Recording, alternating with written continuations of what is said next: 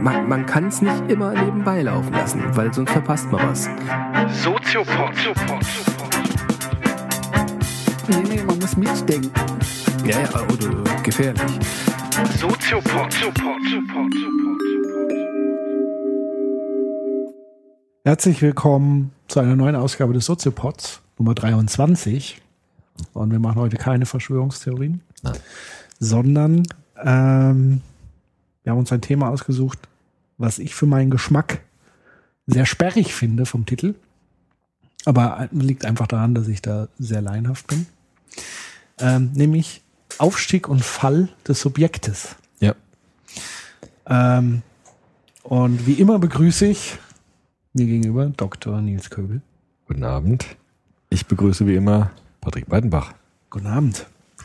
Wir sind ja in der ersten Folge des neuen Jahres. Ja, Heute ist der noch achte, erste. Und äh, der Titel ist auch sperrig. Ich habe auch ein bisschen Bammel vor dem Soziopod, ehrlich gesagt. ach komm, Ja. wieso? Weil ich würde gerne nochmal über Kant sprechen. Oh Gott, Und äh, Kant ist so komplex und so schwierig, kantig. kantig, dass ich nicht genau weiß, ob ich zerhackt werde von unseren Zuhörerinnen und Zuhörern, wenn ich jetzt hier versuche, da die äh, Spiralen zu drehen.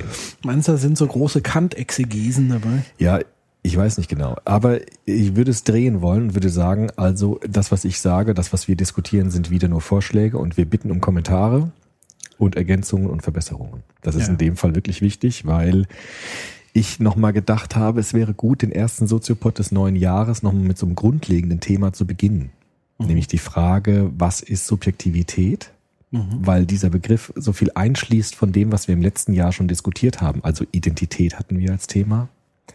Religion, dann auch äh, Frankfurter Schule, Aufklärung, Wissenschaft, all diese Themen hängen meines Erachtens sehr stark mit der Entwicklung des Subjektbegriffs in der Neuzeit zusammen. Du hast mir ja verboten, als erstes die Frage zu stellen, was ist Subjektivität? Ja, Deswegen fange ich doch mal anders an. ja, Wieso Aufstieg und Fall? genau. Das ist eine gute Frage. Das ist eine echte Frage. Danke. Ich wollte nachgucken, wie dieser Philosoph heißt. Ich habe es wieder nicht getan. Diese- ja. Also, Dies respektierlich. Ja. Also vielleicht fange ich gar nicht mit Kant an, sondern mit einem anderen Philosophen, Ja. den ich für meine eigenen Forschungen sehr lieben gelernt habe, nämlich Charles Taylor. Mhm. Habe ich auch schon, glaube ich, ein paar Mal erwähnt im Soziopod. Charles Taylor liegt mir deshalb viel näher als Kant, weil er soziologisch argumentiert, ist ein Sozialphilosoph und ein Sozialwissenschaftler und spricht meine Sprache. Und bei dem habe ich auch eigentlich erst verstanden, was Kant eigentlich will, weil der es soziologisch gesehen hat. Was sagt er? Der gute Taylor hat jetzt ein Buch geschrieben in sein Alterswerk. Ein säkulares Zeitalter heißt das. Das ist übrigens das Buch, was im Zentrum meiner Habil stehen wird, wahrscheinlich. Also ein ganz, ganz wichtiges Buch meines Erachtens. Klar, ja, weil ich nehme ja nur wichtige Bücher. Und da erzählt er gewissermaßen die Geschichte der Neuzeit neu. Ja? Also er versucht, einen Bogen zu spannen vom Jahr 1500 bis heute. Wieso 1500? Er sagt, genau, er sagt, das war eine Zäsur. Also er sagt, im Jahr 1500 kann man sagen, ist das Mittelalter vorbei und die Neuzeit beginnt. Er macht das an konkreten Daten fest, wie zum Beispiel der Entdeckung Amerikas, 1492. Weißt du eigentlich, wann die Kreuzzüge waren? Die waren vorher, Vorher, ne? ja, Hochmittelalter. Weil das, da habe ich vor kurzem was gehört, das extrem spannend fand, dass diese Kreuzzüge, ähm, also dass quasi die europäischen Christen ja rübergezogen sind ins Morgenland und dort auf eine hochzivilisierte Kultur getroffen sind Das ist wohl wahr, ja. und plötzlich extrem viel sozusagen äh, dazugelernt haben, Ja, das zivilisatorisch. Das Also die waren ho hochwissenschaftlich schon entwickelt Ja. und durch ihre Raubzüge, durch ihr marodierendes äh, ist am letztendlich hat dann tatsächlich auch sowas wie vielleicht Aufklärung auch ein Stück weit äh, Einzug nach Europa wiederum zurückgebracht. Also wenn es vielleicht etwas Kleines positiv Ja. Tiefes geben könnte, was man den Kreuzzügen äh, zusprechen könnte, dann vielleicht der Transfer von Zivilisation von den Ländern zu uns. Das ist wohl wahr. Das ist wohl wahr. Aber ich wollte nicht ablenken. Kein Problem. da wir bei Ablenkungen sind, das wollte ich auch schon nochmal sagen. Weltuntergang 21.12. War ja nix. war nix. Taylor hat sehr schön beschrieben, oder was heißt sehr schön, sehr ausführlich beschrieben, wie die Spanier eingefallen sind in Neumexiko und die Mayas einfach abgeschlachtet haben innerhalb von Wochen. Ja.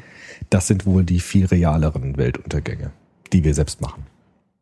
Also für die Mayas ist Für die die Welt Mayas definitiv ist- früher untergegangen. Genau. Und zwar Kalender. nicht durch kosmische Ereignisse, sondern durch Menschen. Nämlich, dass Eroberer eine gesamte Kultur abgeschlachtet haben.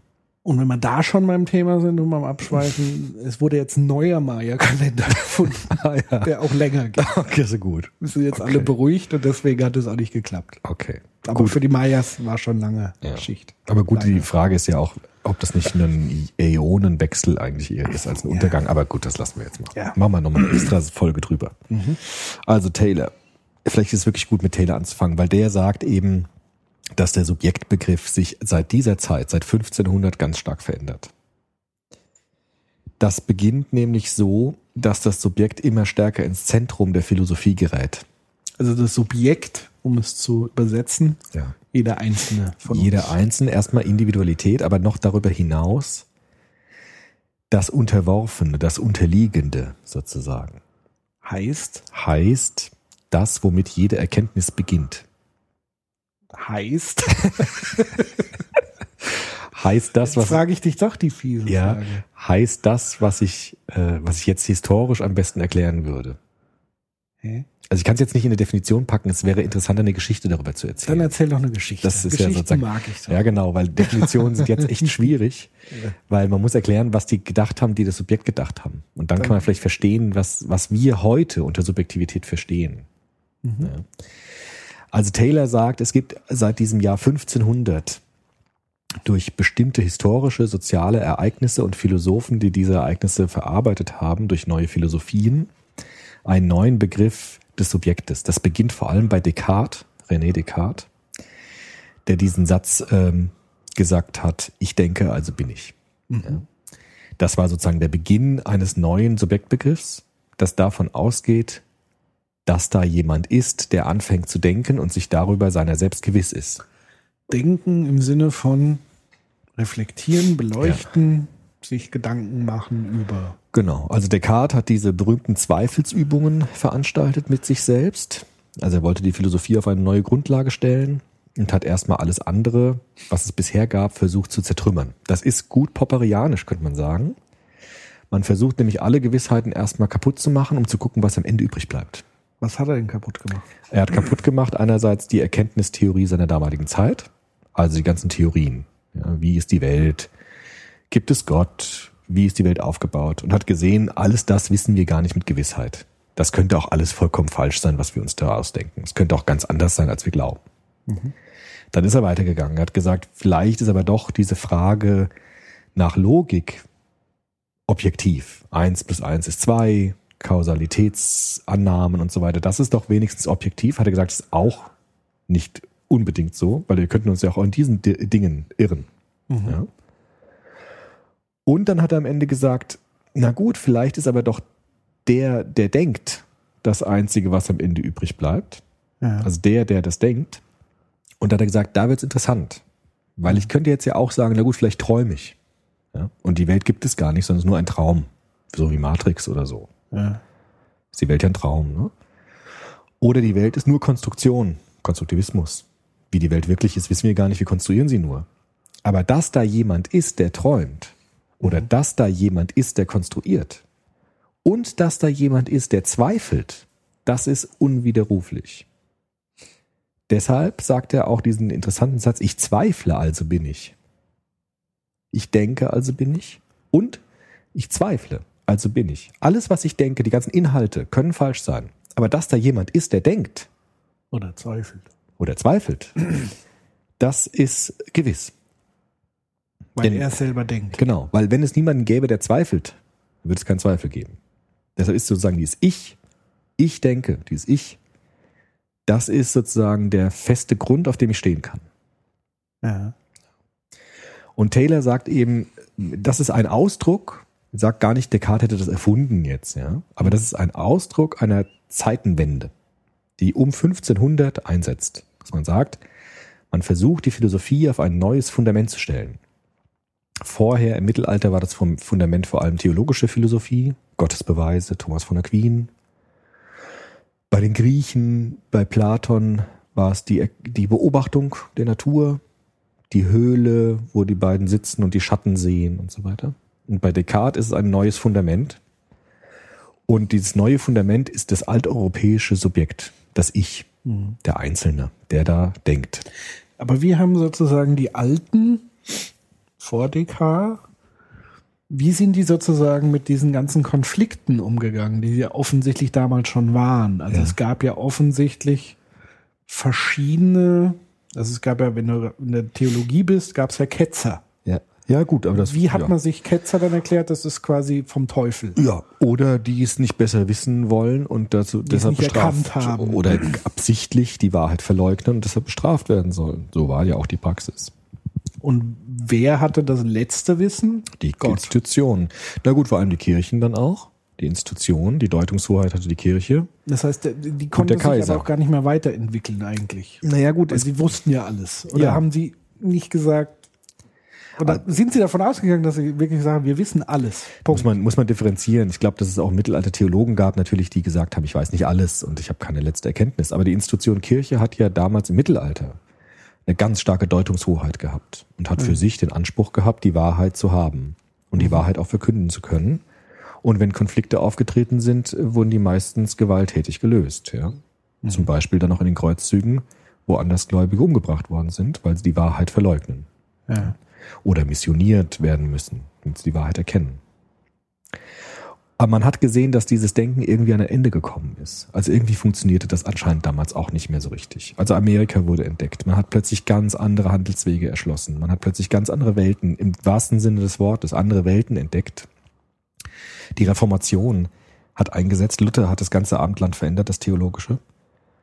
Und da war anscheinend, so sagt das Taylor, der Wunsch nach einer neuen Weltanschauung sehr groß.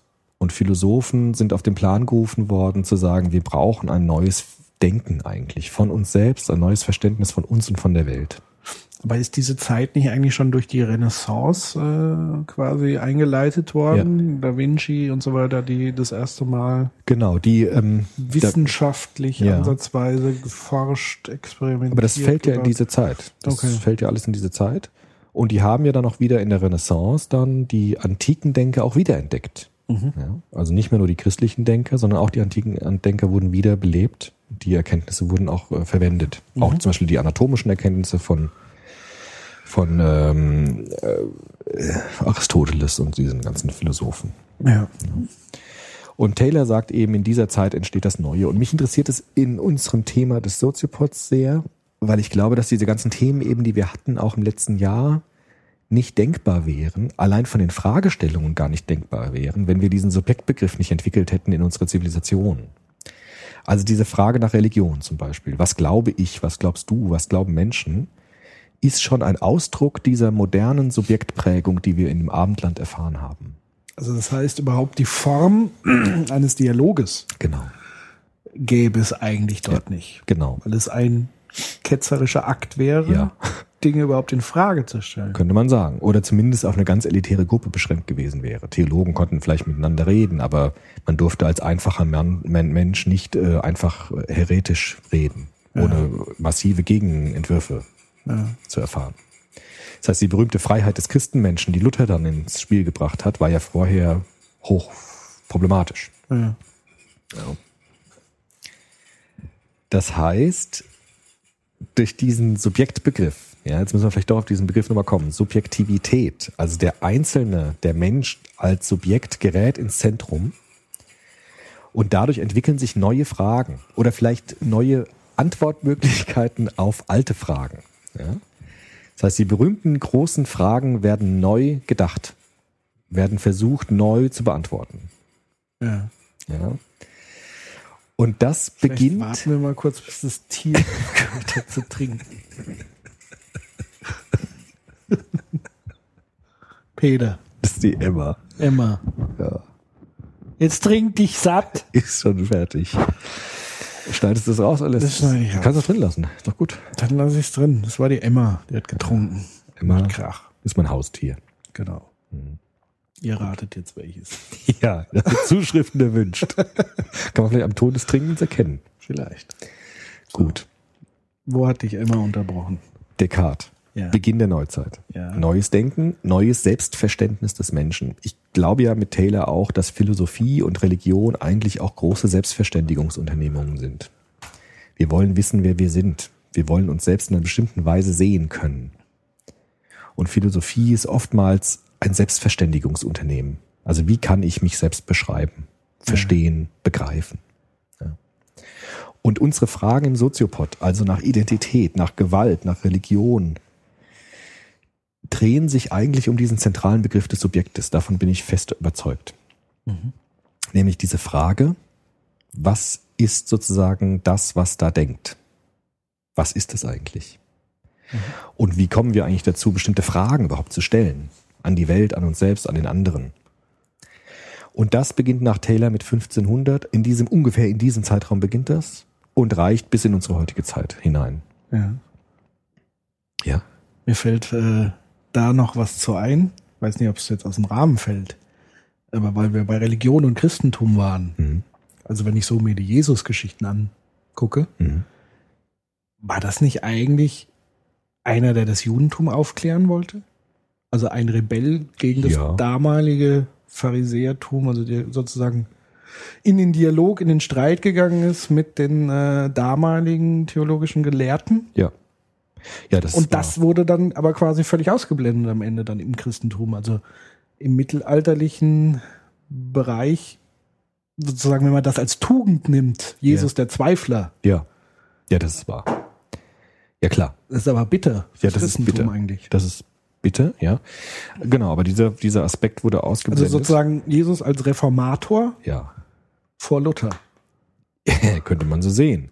Nur das Christentum hat ja angenommen, dass mit Jesus die Wahrheit selbst kommt und dass es danach keine andere Wahrheit geben kann. Deshalb Ja, brauchen so wir ja, die davor Genau. und die davor Wie und die davor. Wie halt immer alle. Genau. Genau. Ja, klar, das Ja. gibt es. Über, das, über den Einfluss des Christentums auf den Subjektbegriff kann man uns dann auch noch unterhalten, das ist nämlich Mhm. auch wichtig. Aber zunächst vielleicht weiter in dieser Zeitspanne. Ja. Descartes hat jetzt sozusagen einen neuen Dammbruch sozusagen bewirkt, nämlich neu nachzudenken über die Frage, wie können wir eigentlich Erkenntnis gewinnen? Können wir die Welt wirklich so sehen, wie sie wirklich ist? Oder sehen wir sie eigentlich nur aus unseren Augen, aus unseren Möglichkeiten? Und da jetzt ein kleiner Sprung sozusagen ins 18. Jahrhundert, würde Kant sozusagen der wichtigste Vertreter dieser neuen Philosophie sein, glaube ich. Der Descartes und andere aufgreift und ganz neu formuliert. Also ich glaube, dass Kant sozusagen der Höhepunkt dieser neuen Denkweise ist in gewisser Weise, weil er das alles sozusagen bis ins Letzte ausdifferenziert. Kant übernimmt jetzt diese Subjektorientierung und stellt die großen Fragen der Philosophie neu. Also Kant hat vier Fragen formuliert, nämlich einmal, äh, was kann ich wissen? Was darf ich hoffen? Was soll ich tun? Was ist der Mensch? Und in diesen Formulierungen steckt ja das Ich im Zentrum. Also Es geht nicht immer, nicht mehr darum, was ist die Wahrheit? Was soll man tun? Sondern was kann ich wissen? Was soll ich tun? Was darf ich hoffen? Daran sieht man schon jetzt in Bezug auf Religion, wo wir eben waren, ändert sich jetzt kolossal etwas. Nämlich nicht mehr, was ist die Wahrheit Gottes für alle Menschen, sondern was darf ich hoffen? Das heißt, der Glaubensakt des Einzelnen wird jetzt wichtig. Nicht mehr so sehr die objektive Erkenntnis eines Göttlichen aus Dogmen heraus, aus kirchlichen äh, Dogmen heraus, sondern die Frage nach dem Subjekt, der da oder die da glaubt. Das heißt, die, der Einzelne. Ja, das wird jetzt das Entscheidende. Und Kant versucht jetzt sozusagen in der ausgefeiltesten Version, finde ich, die Bedingungen zu klären, die es uns ermöglichen, überhaupt etwas über die Welt aussagen zu können. Ja? Also wenn Descartes recht hat und die Erkenntnis über die Welt beginnt mit jemandem, der ich sagt, mit einem Subjekt, mit einem bewussten Subjekt, dann muss ich mir dieses Bewusstsein genauer angucken, was dort für Kategorien und für Strukturen vorhanden sind, die es uns ermöglichen, die Welt in einer bestimmten Weise überhaupt betrachten zu können. Das heißt, welche Fragen kann ich überhaupt an die Welt stellen? Welche Formen des, der Welt, des Weltsehens habe ich überhaupt? In meinem Geist, in meinem Bewusstsein. Und diese Fragen werden für Kant dann zentral. Also Volker Gerhard, kantianischer Philosoph, sagt auch, es ist der Übergang eigentlich von einem physikalischen Weltbild, also ich beobachte die Himmelskörper oder die Kausalitäten der Welt, hin zu einem biologischen, in Anführungsstrichen, biologischen Weltanschauung. Ich schaue mir an, welche Möglichkeiten Organismen haben, die Informationen der Außerwelt, Aus, Außenwelt verarbeiten zu können. Wie verarbeiten Organismen die Reize der Umwelt? So, dass sie eine Wirklichkeit in sich selbst herstellen können. Ja? Also das hieße, also ich lese ja gerade ähm, wieder verstärkt über Mimetik und damit auch über Genetik. In der Genetik gibt's ja quasi die Unterscheidung zwischen Genotyp und Phänotyp.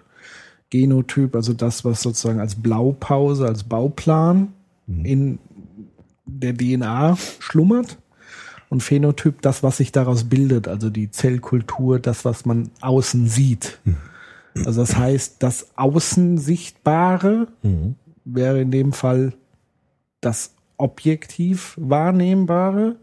Und das, was verborgen ist, wo ich tiefer reingehen müsse, wäre sozusagen das Verborgene und Entschlüsselbare, wo ich aber Dinge tun muss, um da dran zu kommen. Also Genau. der Bauplan. Genau, so eine Art Bauplan. Und dafür interessiert sich Kant.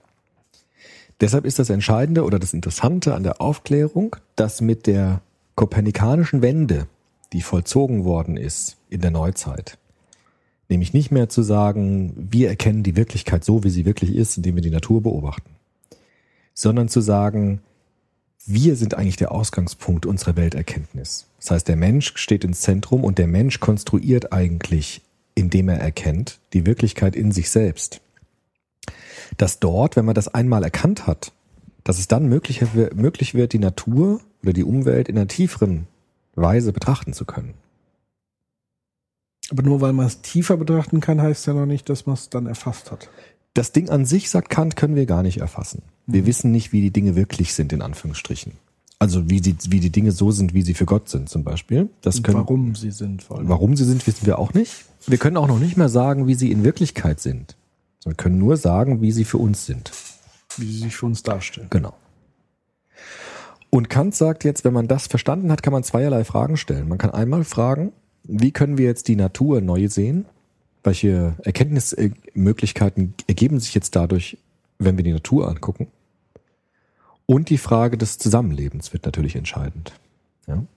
Also was heißt das jetzt für unsere Ethik, für unser Zusammenleben? Das heißt, Kant stellt eigentlich eine klassische Philosophie auf, die nach drei Momenten funktioniert, nämlich Erkenntnistheorie, Ethik, Ästhetik. Ja, das waren immer der drei Schritt der Philosophen. Kant macht das auch, nur jetzt eben aus einer neuen Perspektive, nämlich vom Subjekt her zu denken. Und er sagt, wir müssen jetzt erstmal erstmal uns anschauen, was haben wir a priori, das heißt voraussetzungslos, überhaupt erstmal für Möglichkeiten, die Welt zu sehen. Und da sagt Kant, es gibt bestimmte Strukturen in unserem Verstand, zum Beispiel Raum oder Zeit, Ausdehnung, die wir brauchen, um überhaupt Dinge in der Welt erkennen zu können. Ja? Das heißt, die Strukturen, die mir ermöglichen, die Welt zu erkennen, sind nicht Produkt meiner Erfahrung, sondern machen Erfahrung überhaupt erst möglich.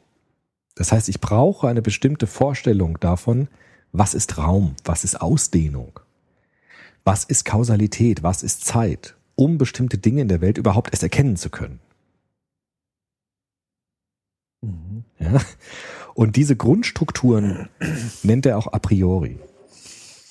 Das heißt, bevor ich etwas erkennen kann in der Welt, muss ich überhaupt erst in der Lage sein, bestimmte Fragen an die Welt zu stellen.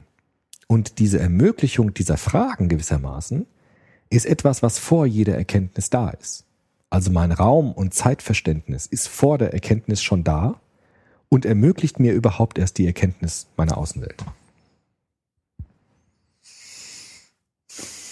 Ja, wobei dieses Verständnis ja zum Teil auch wiederum Menschen konstruiert ist Mhm. oder von Außenbedingungen konstruiert ist. Also Zeit erleben wir nur durch Veränderungen von Wahrnehmungen. Ja. Also angenommen, es gäbe nicht sowas wie Sonne Mhm. oder eine Sonne, die oder wir kreisen um die Sonne Ja.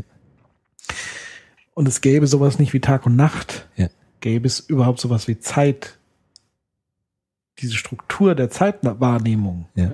also die ist ja nur entstanden durch äh, das kosmische Spiel, Mhm. dass es einen Sonnenaufgang und einen Sonnenuntergang gibt. Also Ja. dass es unterschiedliche Zustände gibt, die unterschiedlich wahrnehmbar sind. Ja. Aber Kant würde das jetzt umdrehen.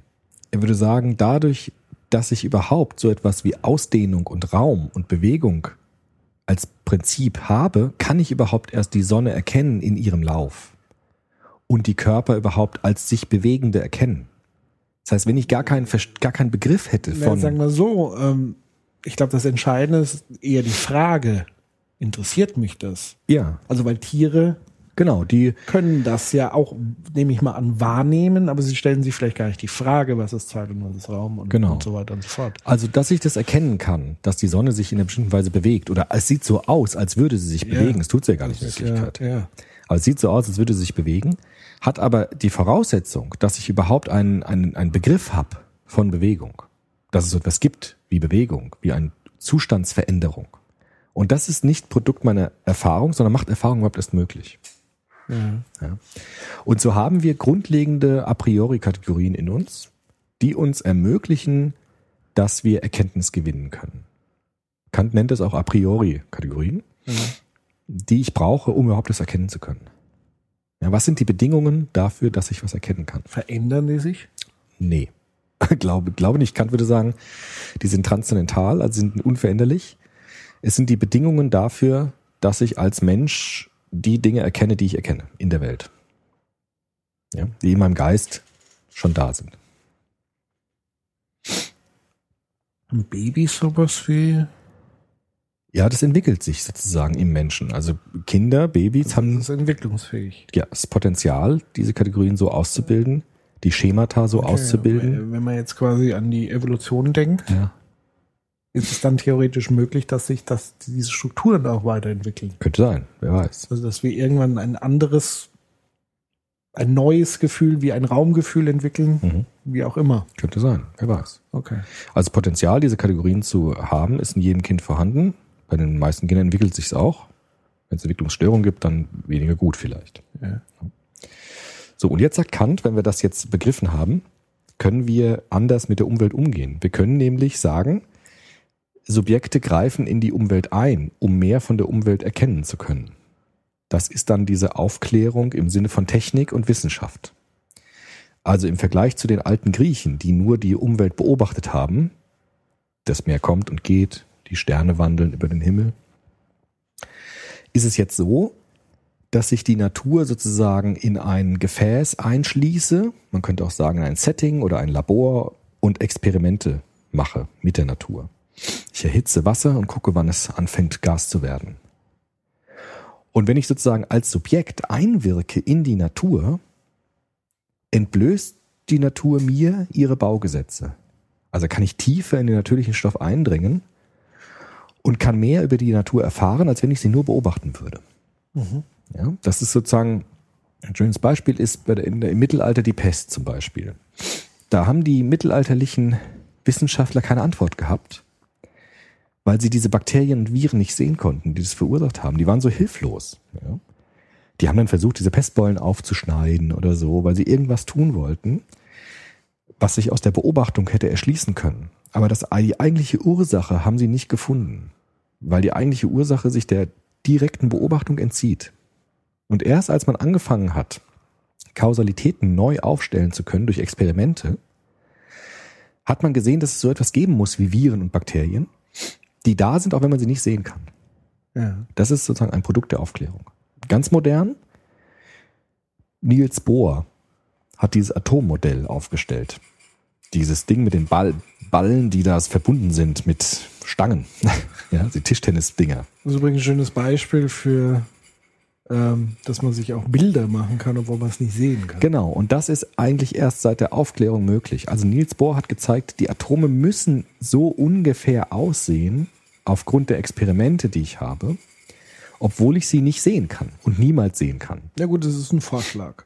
Es ist ein Vorschlag, der aber nicht aus dem Blauen herauskommt, sondern der nahe liegt, Das ist argumentiert. argumentiert aus den Experimenten physikalischer, chemischer Art, die darauf hindeuten, dass es so sein könnte. Also einiges dafür spricht, dass es so ist. Und diese Theorie gilt jetzt so lange, bis man ein besseres Modell hat. Und diese sozusagen Beimischung des Subjektes zum Vorgang der Erkenntnis erhöht den Erkenntnisgrad. Das heißt, dieser ganze Fortschritt, Wissenschaft und Technik, ja, den wir heute haben, basiert eigentlich auf dieser modernen Art des Denkens, in der das Subjekt so stark ins Zentrum kommt und das Subjekt sich gewissermaßen einmischt in den Erkenntnisvorgang. Also Teil wird der Erkenntnis, indem ich die Natur manipuliere, indem ich konstruiere, um zu erkennen. Und das ist sozusagen einer der Clues der Aufklärung oder vielleicht der wichtigste. Ja. Also ich denke konstruierend. Ja. Ja, und umgekehrt halt. Also ich konstruiere und denke dann darüber nach. Ja, genau. Also ich glaube, das, das wird dann auch spannend wiederum mit einem Thema, was wir ja noch in der Pipeline haben, die Meme. Ja. Ähm, was ich nämlich, glaube ich, ganz wichtig finde in dem Zusammenhang, ich weiß nicht, ob sich Kant darüber Gedanken gemacht hat, nämlich was wäre sozusagen über eine, was wäre das überhaupt möglich ohne eine kulturgenetische Vererbung? Also weil Trial and Error, sage ich mal, ist ja so ein bisschen das. Ähm, das gab es ja schon ganz früher bei den Menschen. Mhm. Aber das Entscheidende beim Mensch war ja, dass er als einer der wenigen Lebewesen Meme im Sinne von Kulturgenen, im Sinne von Nachahmung, Weitergabe von Wissen an andere, dazu in der Lage war, extrem schnell dazu zu lernen. Also wenn es darum geht, giftige Pflanzen zu essen, hat man mal einmal Trial and Error gemacht und hat gemerkt, oh, wenn ich davon viel esse, werde ich krank. Und dann erzähle ich das sozusagen, aber anderen dieses Wissen weiter und dieses Wissen kann sich sozusagen über ganz viele Generationen manifestieren. Ja. Ich weiß nicht, ob er sich darüber beispielsweise ähm, äh, Gedanken gemacht habe, dass, also das halte ich für eine ganz substanzielle, substanzielles Bindeglied, auch für Wissenschaft, dass überhaupt diese Fähigkeit vorhanden ist, das weitergeben zu können. Ja. Ein Stück weit. Ja, also Kant hat dann ja auch gesagt, es gibt dann Theorien über die Wirklichkeit und die Theorien werden dann auch aufgeschrieben in Protokollsätzen und in Büchern und in Schriften und so weiter und werden weiter transportiert. Und werden dann auch überprüft und gegebenenfalls korrigiert und so weiter. Das ist ja quasi auch die Voraussetzung, Ja. um, überhaupt ähm, Genau. dieses Verfahren überhaupt zu machen. Genau, und der Taylor würde jetzt auch sagen, Charles Taylor würde sagen, äh, durch diese Art des neuen Denkens wird sozusagen ein neues Menschenbild auch geschaffen.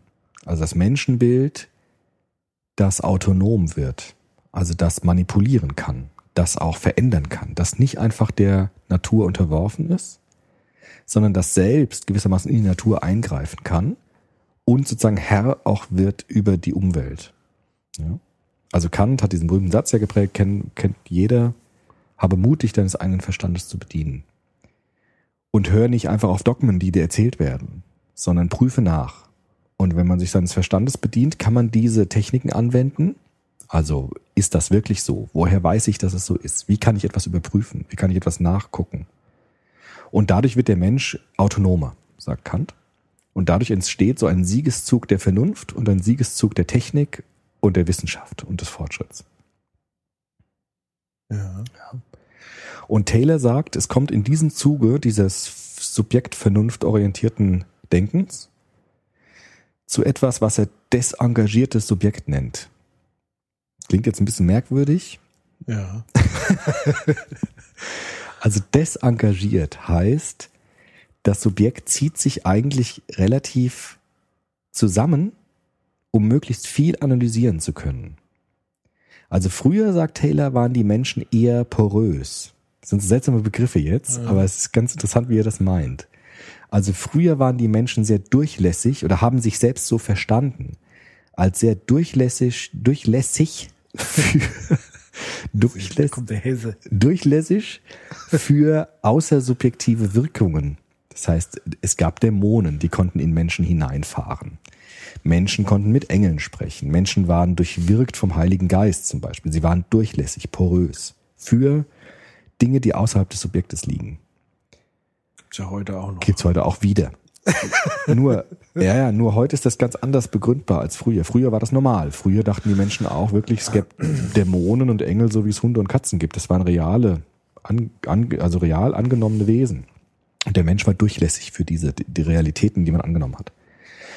Und jetzt kommt es im Zuge der Aufklärung der Neuzeit dazu, dass der Mensch sich sozusagen abschottet gegenüber der Wirklichkeit und sagt, nicht mehr die Wirklichkeit manipuliert mich, sondern ich kann die Wirklichkeit durchschauen. Ich kann sie manipulieren, ich kann sie verstehen und ich werde desengagiert, indem ich sozusagen möglichst viel der Analyse zugänglich mache.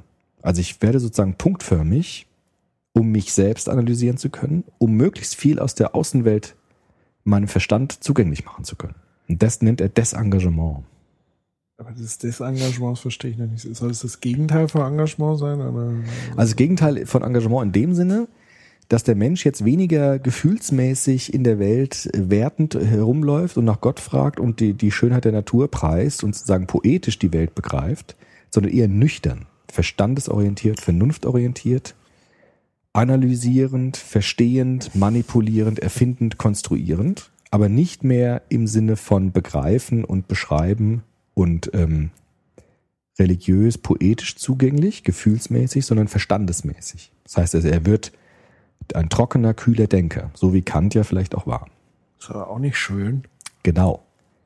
Das haben sich die Menschen damals auch genannt, gedacht.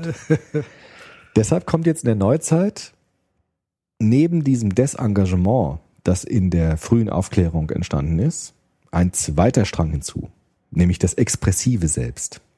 Es gibt jetzt in der Nachfolge von Kant, Kant hat ja gewissermaßen dieses Paradigma bis zum Erbrechen sozusagen ausdifferenziert. Ja, dieses, Engagement, dieses Desengagement hat er sozusagen voll getrieben, ja, mit allen möglichen Gegenständen und Themen. Mit der Moral hat er das gemacht, mit dem kategorischen Imperativ, der sich rein aus der Vernunft ableitet, keine Gefühle mehr braucht, kein Mitgefühl mehr braucht, sondern nur aus der reinen Logik.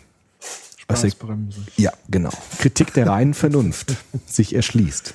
Und jetzt gab es natürlich Leute, die gesagt haben, das ist eine Spaßbremse. Die Romantiker zum Beispiel in der Nachfolge von Kant. Ja. Schiller, Goethe, ja, diese, diesejenigen, Schergen. diese Schergen. Aber auch Novalis, Ja. Hölderlin, solche Schergen haben jetzt gesagt, das kann ja wohl nicht wahr sein, dass wir so sein sollen Ja. sondern wir haben einen Innenraum in uns, der nach Expressivität verlangt, also Gefühle, die ausgedrückt werden wollen. Fantasie. Fantasie, Schwärmerei, Liebe, ja. Das nennt Taylor jetzt das expressive Selbst, was dem desengagierten Selbst entgegengesetzt wird. Das heißt, wir leben in der Neuzeit und ich glaube, das ist ganz, ganz wahr und ganz grundsätzlich. Wir leben in so einer Spannung zwischen zwei Subjektbegriffen. Ja. Der eine Subjektbegriff will verstehen, will analysieren, will Technik entwickeln, sagen die Nerds, ja. Also keine, keine Schwärmereien, sondern nur trockene Analyse, Ich glaube, nicht entwickeln, sondern tatsächlich dann auf Analyse beschränkt. ja, beschränkt sozusagen. Ja. Ich will nur verstehen, ich will analysieren, Ja. ich will sozusagen sezieren. Wobei ich den Nerds nicht unbedingt nur als analytisch. Nein, nur Spaß. Ja. Aber der, der Typ des Laborwissenschaftlers im weißen Frack, Ja. Idealtypisch. Desengagiert in seinem Beruf. Was er zu Hause macht, weiß man ja nicht. Was er dann dort in, der, in seinem Labor macht, ja, ist desengagiert. Das soll er auch sein. Ja. Muss er ja auch. Und diesem Bild des Menschen, des reinen Vernunftwesens, wird jetzt vor allem im 18. und 19. Jahrhundert das expressive Selbst entgegengesetzt. Das heißt, der schwärmende, der leidende, der leidenschaftliche Mensch, die Leiden des jungen Werther zum Beispiel, ist das genau dieser Idealtypus des expressiven Menschen. Ich, mich interessiert überhaupt nicht, wie die Natur funktioniert. Ich lasse mich von der Natur faszinieren. Ich gehe auf in der Schönheit der Natur. Ich werde Poet und nicht Wissenschaftler. Habe nun ach. So sieht's aus. Genau, Faust wäre auch so ein Beispiel für einen Ist ja ein Archetyp sozusagen. Aber auch erstmal- verzweifelten Genau. Analytikers. Genau, des, des verzweifelnden, desengagierten Subjekts, der dann expressiv wird, wenn er die Liebe kennenlernt mit dem Gretchen. Gretchen, und so weiter. Gut. Genau, im Faust ist ja eh alles drin, das auch. Diese Aber zwei. der Teufel verführt ihn Der. Teufel verführt ihn mit der Expressivität. Bald siehst du Helena in jedem Vibe. Ja, aber dadurch wertet er das ja schon. Er wertet es äh, anders. Ja, schon. Aber ja, ja. Dann müsste er eigentlich der Freund der Analyse sein. War er ja auch. Aber er hat ja auch gesagt, man sieht ja, dass dem Menschen das nicht reicht. Deshalb lässt er sich auch so leicht verführen, weil er drängt ja schon nach Expressivität. Er, wer- er will nicht nicht so leben. Es reicht ihm nicht, genau. Deshalb ist er auch an der Stelle leicht verführbar. Vor allem, wenn er sich wirklich wünscht, jetzt engagiert zu sein, kann man ihn damit genau kriegen. Ja. Klar. So, wo war ich? Genau. Und in dieser Spannung zwischen Expressivität und Desengagement steht jetzt der moderne Subjektbegriff. Also das Subjekt, das verstehen und analysieren will und das Subjekt, das sich ausdrücken will, das sozusagen schwärmen und fühlen möchte. Und ich glaube, dass die Themen des Soziopods immer zwischen diesen beiden Polen auch hin und her pendeln. Religion zum Beispiel ist natürlich mehr als nur analytischer Verstand, sondern es ist natürlich das Gefühl ganz entscheidend. Ja. Auch bei Gewalt ja, ist natürlich sind die Motive, die nicht mit Rationalität zu erklären sind, viel wichtiger oftmals. Ja. Und deshalb sagt der Taylor, ist unser moderner Subjektbegriff als Grundlage all unserer Fragen, die wir an die Welt stellen, geprägt von diesen zwei Strömungen, die immer miteinander ein bisschen äh, konkurrieren. Desengagement und Expressivität. Und Kant ist der Idealtyp des, des Engagements eigentlich. Auch Vorläufer schon John Locke sagt, äh, Taylor ist auch desengagiert. Ja. David Hume, das sind so die Aufklärer. Ja. Und die Expressiven wäre Rousseau zum Beispiel. Zurück zur Natur. Die Dichter, die Romantiker, das wären die Ja. Expressiven. ja, und wenn man sich vor allen Dingen heute so, ich sag mal, die, ich sag mal, die Populärwissenschaftler anguckt, Ja. die vereinigen das ja. Versuchen es dann, ja. Also so Leute wie Dawkins, das sind eigentlich Analytiker, Ja. aber sie erzählen halt expres expressionistische Geschichten. Das ist ja auch das Problem bei den Leuten, finde ich. Also Dawkins war, äh, begibt sich auf ein Gebiet, ich kenne jetzt nur dieses Religionsbuch, das er geschrieben Ja hat. gut, das davon du das? abgesehen, ja, also das, was er über Genetik geschrieben hat, das ist ja, Ja. in seinem Bereich hoch anerkannt. Das Okay. andere ist eine Streitschrift, auch so Ja, ja. untertitelt. Weil er sozusagen sich ins expressive Feld hineinbegibt und sozusagen da die Ja, Fronten er versuchte, also das Buch finde ich nicht gelungen. Ja, ich also davon mal abgesehen. Ähm, es ist eine Streitschrift und als solche finde ich sie gelungen, Mhm. aber es ist keine, keine Wissenschaft, äh, kein wissenschaftliches Buch, so will ich das jetzt mal sagen. Aber das wissenschaftliche Buch, was ich zumindest auch gelesen habe, das egoistische Gen, was auch Mhm. anerkannt war in der Wissenschaft, arbeitet schon mit diesen beiden Polen. Also er erzählt schon Geschichten und gibt sich aber auf eine analytische Ebene. Ich glaube, dass er gut in diesem Spannungsfeld ähm, ähm, unterwegs ist. Ja. Was mir da jetzt noch so einfällt, ist, äh, habe ich auch vor kurzem in diesem äh, Die Macht der Meme gelesen. Ähm, es gibt ja Menschen mit Gehirnstörungen und es gab wohl einen Menschen, der sozusagen ein Bereich des Gehirns zerstört war, der tatsächlich ähm, nur noch analytisch denken konnte, Mhm.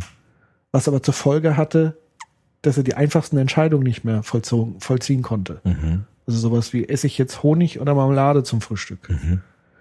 Weil natürlich ein Großteil unseres Handelns und der Entscheidung aus dem Bauch heraus, intuitiv, aus der Emotion, Mhm. aus dem limbischen System heraus Ja. vollzogen wird und vollzogen werden muss. Mhm. Weil wenn uns ein Tiger angreift, können wir jetzt nicht erstmal analytisch uns Jahre zurückziehen und diesen Tiger analysieren, wie wir vielleicht diesen Kampf äh, gegen diesen Tiger gewinnen können, Ja. sondern wir müssen reagieren. So. Und das heißt, dass dieses Emotionale ein extrem wichtiger Bestand, also es ist einfach ein Bestandteil des Menschen, was ihn bis heute hierhin geführt hat und ich glaube auch in Zukunft weiterhin begleiten sollte. Und ich glaube, dass gerade die Kreativität Mhm. etwas ist, was den Menschen ja auszeichnet. Genau. Das wäre expressiv gedacht. Genau. Deshalb funktionieren Diäten nicht. Diäten. Mhm. Jetzt schreist du aber ordentlich ab. Nee, weil dieses, ja, das kommt mir gerade so. Ja. Dieses- bin ich aber gespannt. Naja, was die Ernährungswissenschaftler immer sagen. Man Ja, soll sag. vernünftig essen. Man soll gewissermaßen wissen, was man Gutes zu sich nimmt. das vergisst diesen ganzen Lustaspekt und dieses ganze Limbische. Ja. Die Gene lassen sich nicht einfach durch die Vernunft sozusagen Ja. zu steuern. Aber man muss natürlich sehen, ich kann auch desengagierter essen Ja. und engagierter essen. Das ist die Frage, genau. du hast eine, aber mittlerweile eine Lebensmittelindustrie. ja, ja. Ich war ne? das, ja, ja. also wir klar. können das jetzt wirklich vertiefen und Ja, auch wieder auf die andere Seite gehen. die arbeitet sagen, mit Expressivität. ja, Mhm. also die extra viel von diesen Ja. Geschmacksstoffen reinpackt, Ja, ja. die wir besonders gerne mögen, aber eigentlich gar nicht bräuchten. Ja, ja. Deshalb mehr Also Desengagement. ich verstehe schon sozusagen diese andere Seite der Ernährungswissenschaft. Leute wie Gunther Frank, wie heißt der Ja, andere? Polmer. Polmer. Udo Polmer. Die sagen, ja, man kann alles essen, was man will. Ja. Das wäre der Fall, wenn wir sozusagen auch die maximale, ähm, na, wenn wir einfach auch nur eine gewisse Auswahl hätten. Also natürlich entscheide ich mich immer für das fette, zuckerhaltige Gericht, weil einfach mehr Lockstoffe drin sind. Verstehst weil's- du, was ich meine? Das Expressive Weil- weil's- dann überwiegt vielleicht. Ist ja auch Ja, egal. also ich kann das sozusagen Ja, ja. übertölpeln. Also von ja, daher, ja, genau. auch da würde ich sagen, es gibt nicht die Seite und die Seite, sondern es muss ein Gleichgewicht sein Genau. zwischen analytisch und expressiv. Mhm. Also natürlich muss ich auch mal genießen können. Also deswegen sind Null-Diäten natürlich absoluter Humbug. Ja. Aber jetzt permanent sich Expressivität. Zuckerlimonade äh, Limonade Ja, ja, und so klar. weiter, verstehst du? Zumal ja auch so Fasten expressiv sein kann. Egal. Ja. Expressivität und Desengagement. Das ist das Ja. Spannungsfeld, in dem wir uns bewegen. Und ähm, genau. Und das hat äh, Kant sozusagen hat das Desengagement sehr stark gemacht und in Folge von Kant eben diese Wiederentdeckung des Expressiven. Ja. Und ähm, das ist sozusagen der Aufstieg des Subjektes, könnte man sagen, in der Neuzeit. 1500 bis, naja, bis heute fast. Ja, der Aufstieg des Subjektes, das Aber gab es nicht nochmal so eine Gegenwelle der Aufklärung, mal, meine ich? ja gut, es gab immer wieder. Also wirklich so nochmal mit dem religiösen Hammer. Das auch? gibt's ja immer wieder, auch, Ja. auch heute äh, sozusagen reaktionäre Gegenbewegungen, die die Vernunft sozusagen eher klein machen wollen, um die anderen Aspekte wieder stark zu machen. Das gibt's natürlich auch. Aber der Mainstream sozusagen, also die Begründungsbedürftigkeit ist heute unter dem Stichwort der Aufklärung natürlich sehr stark. Also der, derjenige, der seine Überzeugung begründen, muss seine Überzeugung begründen. Er kann nicht einfach irgendwas machen, sondern er ist sozusagen immer verpflichtet, mit der Vernunft gewissermaßen das auch, ähm, ja, dass der Vernunft standhält. Sozusagen. Aber apropos Mainstream. Hm. Das ist so eine Frage, die mich auch so die letzte Zeit immer wieder umtreibt. Wie ist der Mainstream? Also, äh, wie würdest du den beurteilen? Also, wie, wie sind, wie ist so der Großteil der Masse drauf? Also, weil die machen ja nicht so Sachen, wie wir jetzt machen, so nerdige Geschichten. ja. Also stellen die sich überhaupt solche Fragen? Oder leben die sozusagen schon permanent in der Objektivität auch wiederum? Indem sie sozusagen an der Oberfläche sich treiben Ja. lassen und gar nicht, also, ja gut, der Mainstream heute, so, also kommt ja immer auf, den, auf, die, auf die Frage an. also das Zweifeln, das Hinterfragen, ist das überhaupt Mainstream heute? Also Mainstream ist heute sicherlich auf die Wissenschaft zu hören. Also Wissenschaft hat einen ganz hohen Status. Ja, also deshalb ist ja immer solche wissenschaftlichen Studien sind immer so ganz hoch im Kurs. Und ich glaube schon, dass dieses desengagierte Wissen, was heute für zur Verfügung steht, also Wissenschaftlichkeit, das ist, glaube ich, heute sehr, sehr angesehen. Ja. Also das ist auch dem, hat die höchste Überzeugungskraft, hat, glaube ich, heute immer noch wissenschaftliches Denken. Wissenschaftliche Erkenntnis hat die höchste Naja, Überzeugungskraft. sa- sag mal, das Label der Wissenschaft. Naja, gut, also wenn die Werbung sagt, es ist wissenschaftlich bewiesen, dann wird Ja, es gut. geglaubt, aber es wird noch lange nicht hinterfragt. das stimmt. Aber wenn ich jetzt zum Arzt gehe und der mir eine Diagnose stellt, aber dann hinterfrage ich das. Also Ja, dann- ich schon, Ja. weil ich gebe es dann bei Google. aber ein. nach welchen Kriterien? aber nach welchen Kriterien hinterfragst du es? Du hinterfragst es Äh. vor allem nach wissenschaftlichen Kriterien. Stimmt die Diagnose? Ich hole mir sozusagen zwei, dritt, viert, fünft Meinungen ein. Genau. Und deshalb ist der Mainstream orientiert in diesem Bereich zum Beispiel an Aber ich bin nicht der Wissenschaftlichkeit. Mainstream. Aber schon die meisten Leute würden jetzt nicht sagen, ach, mein Arzt sagt zwar das, aber ich glaube, ich bin trotzdem vom Dämon, Dämonen besessen und sehe meine Ja, gut. Krankheit viel lieber so. Den Dämon nicht, aber der Dämon heißt dann Diagnose so Genau. und so. Muss es aber nicht sein. Genau. Aber dieses wissenschaftliche Weltbild hat schon einen sehr, sehr starken Siegeszug in unserer Welt erlebt. Also wir sind sehr stark davon überzeugt, dass Wissenschaft uns eine verlässliche Diagnose von uns selbst liefern kann. Also wenige Menschen, Ich bin da pessimistischer. oder wenige Menschen würden heute mit Religion argumentieren zum Beispiel. Das machen viel weniger Menschen in, Bez- im Bereich auf, auf Erkenntnis Gut, der dann ist es Wirklichkeit. Esoterik. Ja, aber gibt's auch nicht so viele, die jetzt sagen Ja, das würden, ist eine riesige Bewegung. ja, aber die versuchen Das eher ganze, ergänzend äh, zu argumentieren, aber nicht im Widerspruch zur Wissenschaft.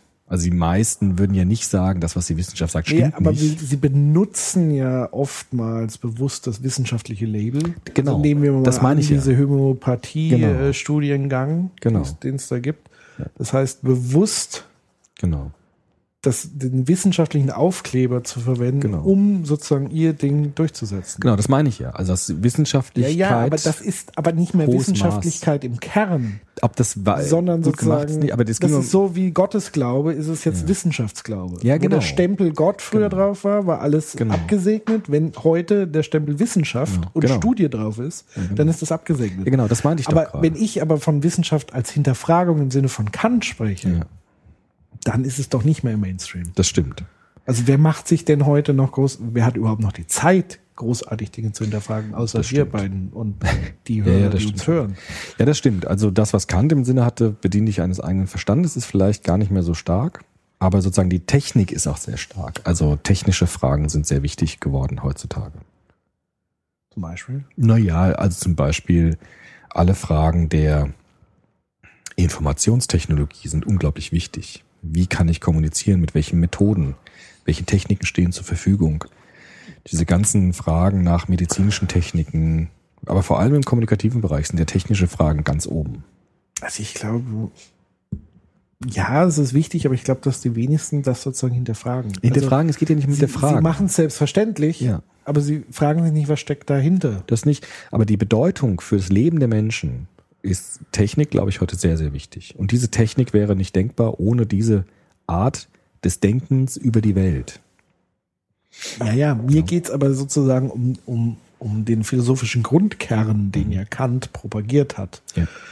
Mit der The Zweifle, Hinterfrage, geh weiter und so weiter. Und da habe ich so meine Befürchtung, oder ich weiß nicht, ob das überhaupt eine, vielleicht bin ich ja da auch der Alien und der Außenseiter. Vielleicht muss das auch gar nicht sein, ähm, dass da sich kaum was verändert hat. Also sozusagen die Autoritäten haben sich halt gewandelt, Mhm. aber die Autoritätsgläubigkeit Ja. ist relativ gleich.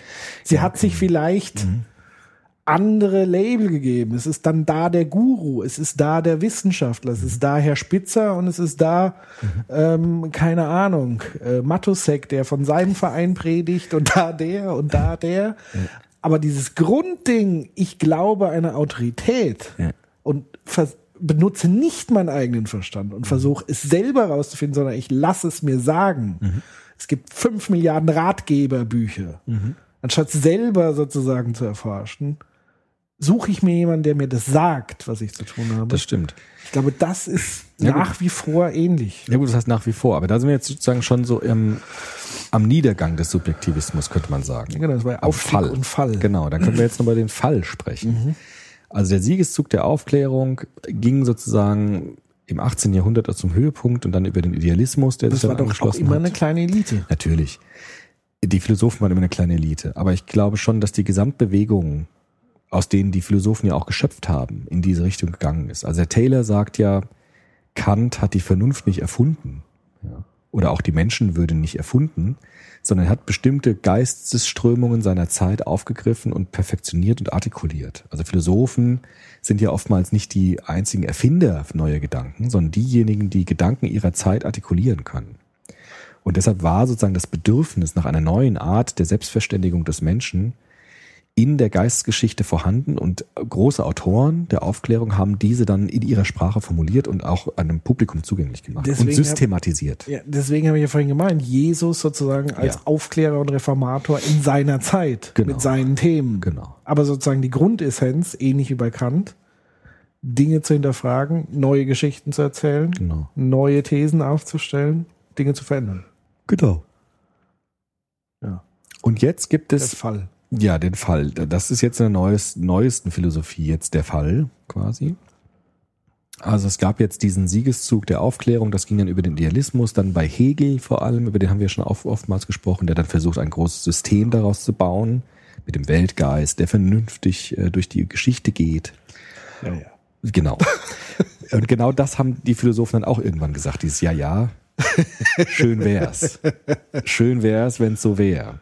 Und dann kamen eben solche Philosophen wie Schopenhauer und dann Nietzsche, die gesagt haben, alles Quatsch. Das ist ja alles ganz nett. Scheiße.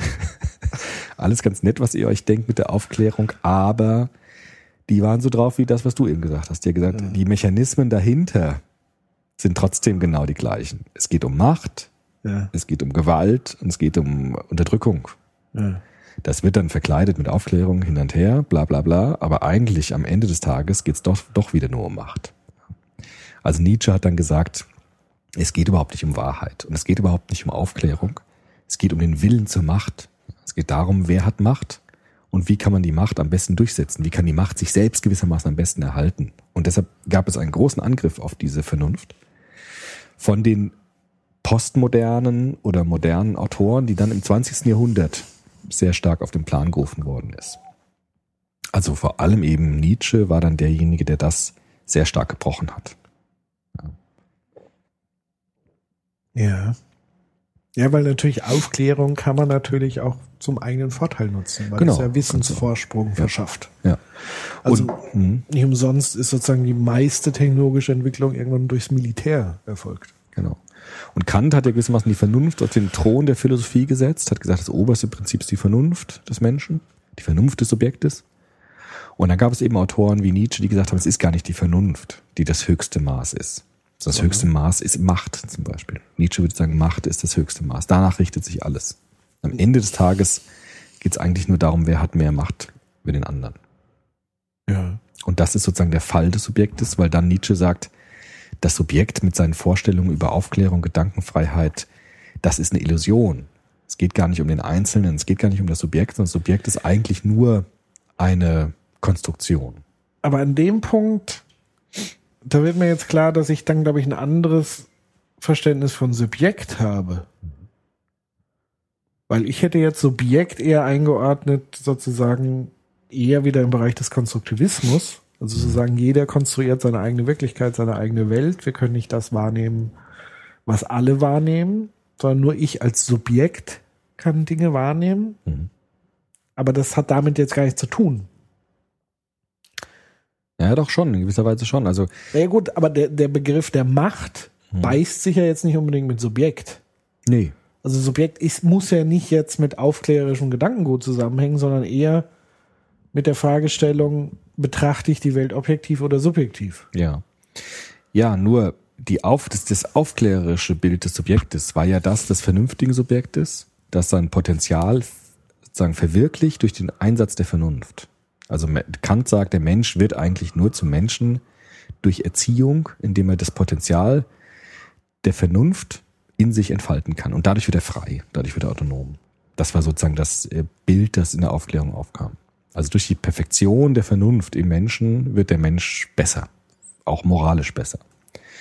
Und da gab es eben dann diese Angriffe, die gesagt haben, das stimmt gar nicht. Der Mensch wird da auch nicht besser von.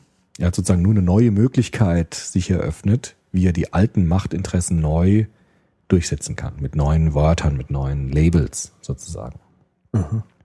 Und dann gab es sozusagen auch einen sehr starken Angriff auf diesen Subjektbegriff durch die Theorien, die wir eben postmodern oder poststrukturale Theorien nennen, die sagen, Subjektivität ist ja auch nicht einfach nur aus sich heraus frei, sondern der Vernunftbegriff ist selbst schon eingebunden in Sprache zum Beispiel, in Strukturen, die dem Subjekt vorausgehen. Das heißt, das Subjekt ist auch eins, das sich bestimmten Strukturen immer unterwerfen muss, auch den Strukturen, die die Vernunft, sozusagen die Aufklärung ihrer Sprache eben leistet. Also es gibt immer Strukturen, die dem Subjekt vorausgehen das Subjekt muss sich immer auch Strukturen unterwerfen und ist deshalb gar nicht so autonom, wie die Aufklärer dachten.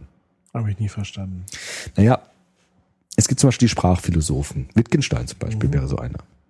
Oder auch dann modernere Prägungen wie ähm, so Leute wie ähm, Bertrand Russell und so. Ja, Die kenne ich jetzt nicht so gut. sagen wir was. Ja. Die sagen halt, das Subjekt als solches ist nicht autonom. Also es gibt nicht ein Subjekt, das einfach für sich da ist, sondern es ist immer eingebunden in Strukturen, die dem Subjekt vorausgehen. Also bevor ich geboren wurde, gab es schon eine Welt, gab es schon eine Sprachgemeinschaft, gibt es schon Codes, gibt es schon Strukturen. Und Kinder werden in diese Welt hineingeworfen und ihre Subjektivität wird durch diese Welt ja ganz stark geprägt. Das heißt, so frei, so autonom sind die Subjekte gar nicht, sondern sie müssen sich immer auch Strukturen unterwerfen, die sie auch zum Teil nicht durchschauen können. Das heißt, der Mensch hat oftmals die Illusion, frei zu sein, aber die Freiheit ist natürlich ganz, ganz relativiert dadurch, dass ihm auch bestimmte Möglichkeiten nur zur Verfügung stehen. Sprachliche Möglichkeiten zum Beispiel. Manche Leute sagen sogar, Subjekte, Individuen sind nichts anderes als sprachliche Konstruktionen. Ja. Das Subjekt gibt's gar nicht. Es gibt nur Sprachspiele. Ja. Und das Subjekt hat gar kein eigenes, sondern es ist eigentlich nur eine Faltung in der Welt. Das sieht dann so aus, als ob es etwas eigenes wäre, aber es ist es gar nicht. Und diese Philosophen dann, Foucault zum Beispiel wäre auch so ein Philosoph, ja, der gesagt hat, es geht eigentlich immer unter die, unter die, unter, unter, äh, um die Unterwerfung unter Diskurse. Also ich unterwerfe mich einem Diskurs. Zum Beispiel der Aufklärung wäre auch ein Diskurs. Also Foucault würde uns oder mich auch sehen als jemanden, der sie unterwirft. Ja, ich unterwerfe mich halt der Aufklärung, der, ja, der kantischen Vernunft. Das ist auch ein Unterwerfungsakt. Und dadurch werde ich überhaupt erst zum Subjekt. Ja. Es ist gar nicht so, dass ich auf die Welt komme, meine Vernunft entdecke, dann frei bin, sondern ich unterwerfe mich einem Diskurs und das subjektiviert mich überhaupt erst. Das heißt, sie drehen das wieder um. Also sie drehen sozusagen nochmal diese Wendung vom Subjekt wieder hin zu dem, was dem Subjekt vorausgeht an Kultur und an ähm, Kulturleistung. Und das wäre dann der Fall sozusagen des Subjektes. Und äh, heutzutage steht man in einer ganz starken Diskussion über diese Fragen. Also auch die Hirnforschung zum Beispiel ist ja auch sowas, wo die Aufklärung sich selbst einholt und sagt, das, was das Subjekt rauskriegt, zeigt dem Subjekt, dass es gar nicht frei ist. Wo sozusagen die Aufklärung sich selbst einholt und sich selbst den Boden abgräbt plötzlich.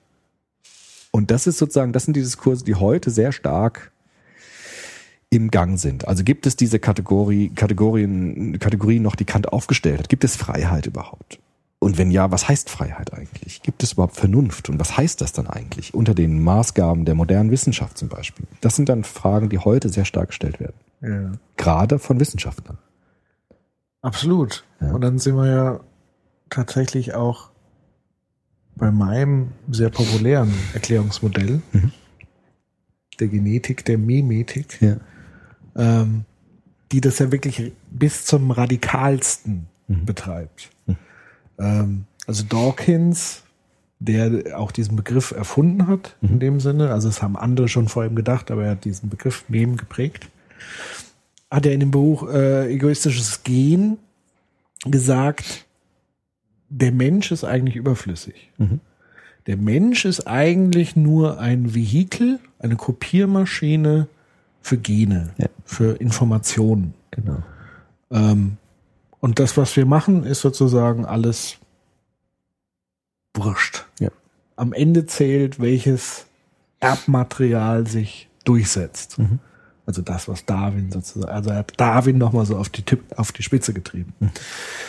Und ähnliches gibt's jetzt quasi für die, für die Mimetik, also für die Meme, fortgeführt mit Susan Blackmore, die also auch aus der Mem-Perspektive argumentiert und sagt, das Kulturwissen, diese ganz, das Denken, diese Gedanken, das ist eigentlich egal, weil am Ende setzen sich die Gedanken durch, die sich durchsetzen. Ja. Geschichten, wie Genau. auch immer. Ja. Kann Aufklärung sein, kann aber auch sowas sein wie Budenzauber, wie Religion, wie auch immer, wie Skandal, wie Klatsch. Die Dinge, die sich am schnellsten, am meisten, am längsten verbreiten, sind die erfolgreichen. Genau. Und spannend wird sozusagen, wenn diese beiden Replikatoren miteinander interagieren Mhm. und sozusagen ähm, interagieren. Also sprich, ähm, wenn man sagt, okay, was ist ein Hauptinteresse eines Gens, ist sozusagen sich zu replizieren. Mhm. Deswegen ist es mimetisch, sind, springen wir auf Themen an wie Sex, Essen. Hm. Ähm, und was ist das dritte? Ich weiß es jetzt gar nicht. Schlafen. Nee. Sex, Essen und tja. Wahrscheinlich Kampf, also sprich andere ausschalten, Mhm. wie man sagt. So. Ähm, darauf springen wir an. Das gefällt uns. Ja. Und wenn man jetzt wiederum sagt, so Philosophen wie Nietzsche und so weiter, die sagen Macht, Ja. wenn man jetzt Macht übertragen würde auf diese Theorie der Meme und der Gene, Genau. was wäre dann Macht sozusagen? Das Wie könnte man das einordnen? Dann geht es dann tatsächlich nur darum, wer ist der Stärkere? Es geht darum, dass die wer hat den längeren? Wer? Das ist dieses Denken. Also Dawkins Ja. wäre ein Neo-Nietzscheaner. Das sind, die sind alle so drauf. Ja. Die nehmen dieses Nietzscheanische auf und sagen, es gibt etwas jenseits des Subjektes, das sozusagen eine Eigendynamik hat. Ja. Die Gene, Nietzsche würde sagen, die Macht. Die Macht, die sich selbst will. Ja, Ja. Die sozusagen sich selbst immer wieder reproduzieren will, sich selbst vergrößern Genau. will. Und Menschen sind eigentlich nur Vehikel ja. für die Macht. Also genau wie der Genau. Dawkins das mit den Genen beschreibt, würde Nietzsche das mit der Macht beschreiben. So, und jetzt wird spannend für mich, weil ich natürlich extrem unzufrieden bin mit dieser Theorie, Ja. weil meine These wäre sozusagen, der Moment, in dem wir das formulieren und erkennen, dass dem so ist, ist die Riesenchance für uns, da den Schalter umzulegen und zu sagen, mit uns nicht mehr, liebe Freunde. Ja.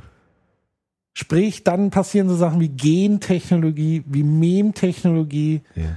also sprich, unser Schicksal in die Hand zu nehmen. Das ist natürlich jetzt die Frage, ist das wünschenswert?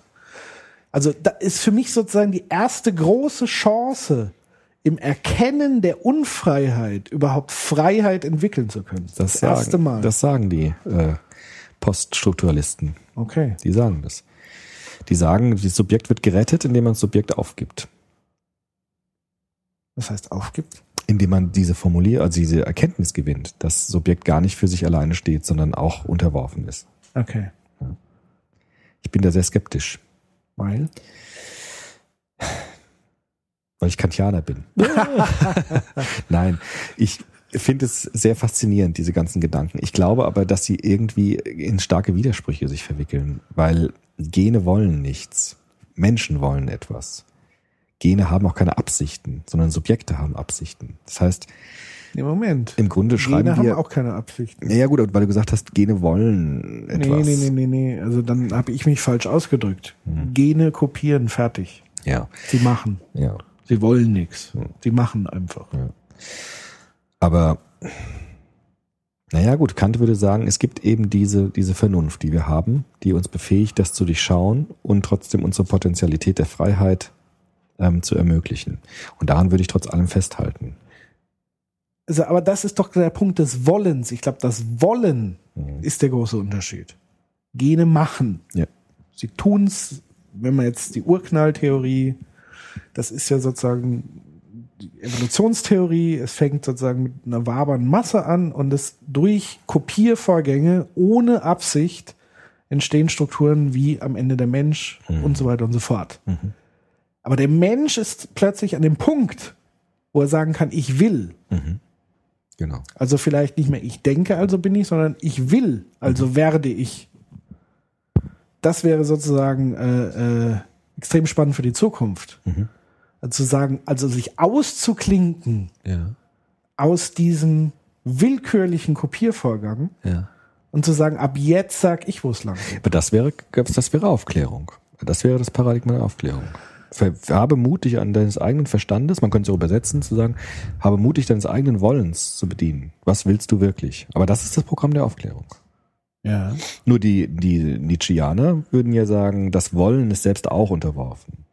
Du willst halt das, was deine Gene dir Ja, sagen. deswegen müsste man das ja eigentlich synthetisieren. Also man müsste genau das zusammenbringen. Mhm. Also dieses Bewusstsein. Es gibt sowas wie Weiterentwicklung und gewollte Weiterentwicklung, aber immer mit einer Hinterfragung und zu Ja. sagen, ich bin, also es gibt immer Momente, Mhm. wo ich dem unterworfen bin, aber es gibt auch ganz viele Chancen, wo ich dann aussteigen kann. Mhm. Also wenn man jetzt zum Beispiel, ich glaube, die Psychotherapie würde es ohne dieses Grundgedankenmodell gar nicht geben. Das stimmt. Weil das sozusagen der Moment ist, wo ich aus Feedback automatischen Kreisen bewusst ausbrechen kann. Mhm. Wo ich bewusst automatisierte Verhaltensweisen verändern kann. Ja. Und mein Leben gestalten kann. Ja, genau. Ich bin nicht mehr unterworfen mit meiner Historie Ja.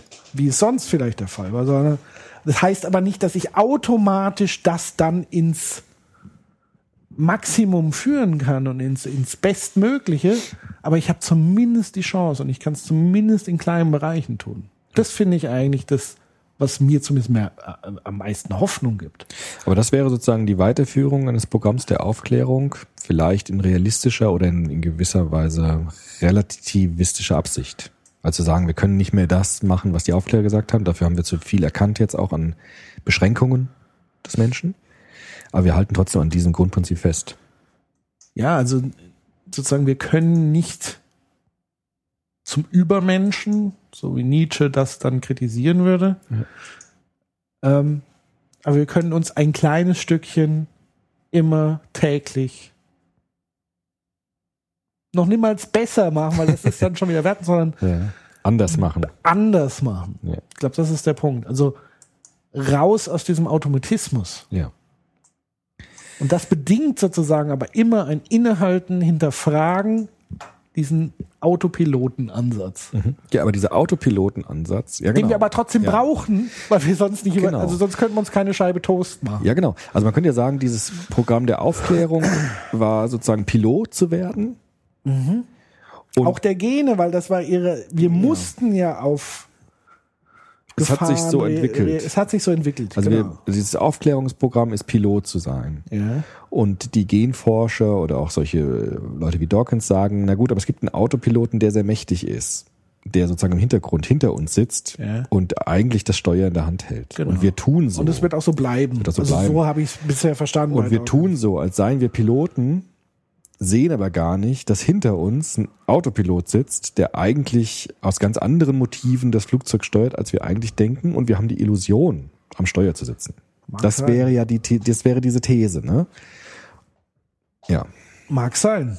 Also man kann das natürlich so umwandeln, dass man sagt, jetzt dieser Wille, dieses Erkennen, da rauszugehen, ist wiederum die Folge von. das Steuer in die Hand zu nehmen, gewissermaßen. Ja. Aber mutig deines eigenen Verstandes zu bedienen. Das wäre sozusagen, den Autopiloten abzustellen und selbst das Steuer zu nehmen. Aber, da, äh, aber allein die Wahl, Ja. die wir heute haben, glaube ich an diese Theorie Ja. oder glaube ich an zehn verschiedene andere Theorien, die sich aber innerhalb der Evolutionstheorie bewegen. Mhm. Also Dawkins ist ja auch nur eine Strömung, eine sehr radikale Strömung, wo viele sagen zum Beispiel, äh, seine, sein egoistisches Gen, das lässt wiederum diese altruistischen Gedanken weg und so weiter und so fort. Ähm, und der Mensch hat doch einen Wille. Also das heißt, dieser Diskurs, die, diese Wahlmöglichkeit überhaupt, das ist doch das eigentlich Spannende. Ja. Ne? Also, Und das zeigt doch schon, dass es einen Funken der Hoffnung gibt, dass man tatsächlich diese Wahlmöglichkeit hat, egal ob es jetzt Illusion ist oder nicht. ja, wir müssen das davon ist doch dann scheißegal. Ja, genau. Wir müssen davon irgendwie davon ausgehen, dass wir sie haben, zumindest auf einer praktischen Ebene. Also Kant macht ja auch den Unterschied zwischen der theoretisch, äh, der reinen Vernunft und der praktischen Vernunft. Und sagt, in der reinen Vernunft kann ich Freiheit nicht beweisen. Wie soll das gehen? Ja? Zwingend zu beweisen kann ich Freiheit nie. Ja, vor allem, wer soll das sagen, was Eben. jetzt der Fall ist? Genau. Aber wir müssen im praktischen Leben davon ausgehen, dass es so etwas gibt wie Freiheit als regulative Idee. Ja? Dass wir irgendwie frei sind, sei es auch nur in sehr beschränkter Weise, sei es auch vielleicht eher für Momente als für die Dauer.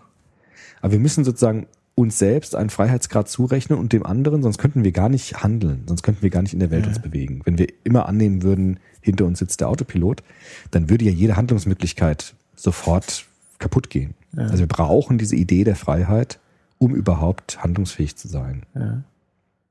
Und deswegen finde ich äh, nach wie vor vom Heinz seine Haltung und Ja. beschrieben in, äh, in dem wunderbaren Buch Fragmente einer Ethik sozusagen an seiner eigenen Ethik permanent, also es ist eine eigene Haltung zu entwickeln, Mhm.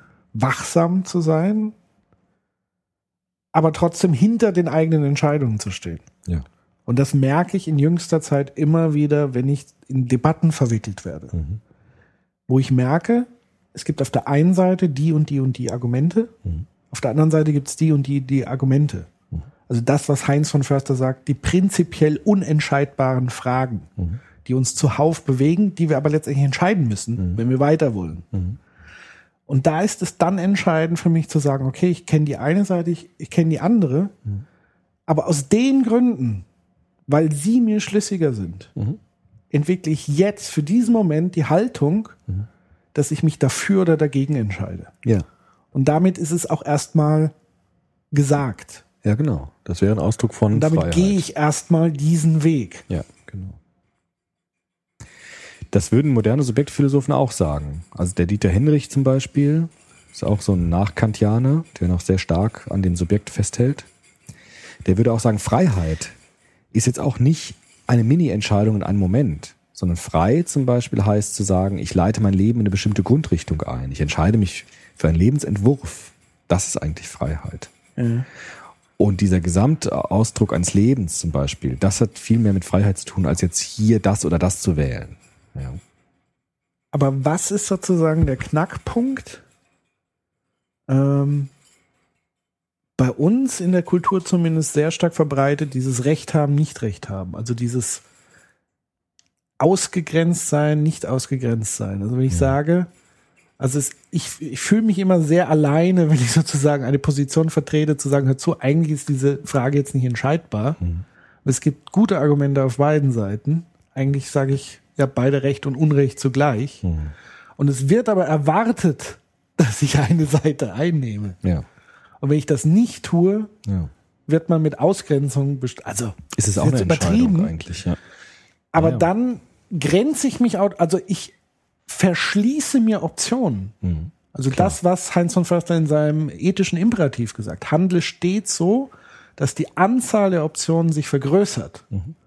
Und damit enge ich mich aber ein. Weil wenn ich mich für eine Seite entscheide, muss ich sozusagen mich abschotten von der anderen Seite Mhm.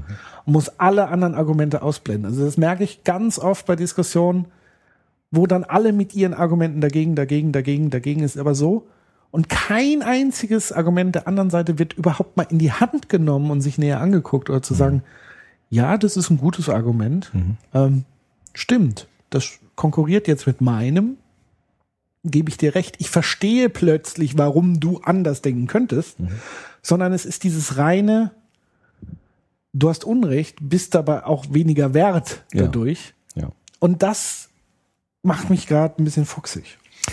Naja, gut. Also ich meine, die Aufklärung würde dazu sagen, naja, weiß ich auch nicht genau. Also der Jaspers, Karl Jaspers, also Ja. auch so ein Philosoph, 20. Jahrhundert, der hat gesagt, was ganz paradox ist eigentlich, wenn es den Leuten wirklich um die Wahrheit geht, also wenn sie wirklich interess interessiert sind, wir nennen jetzt mal den Begriff Wahrheit so ganz ungeschützt, ich weiß, dass du bist kein Freund des Begriffs, ich weiß.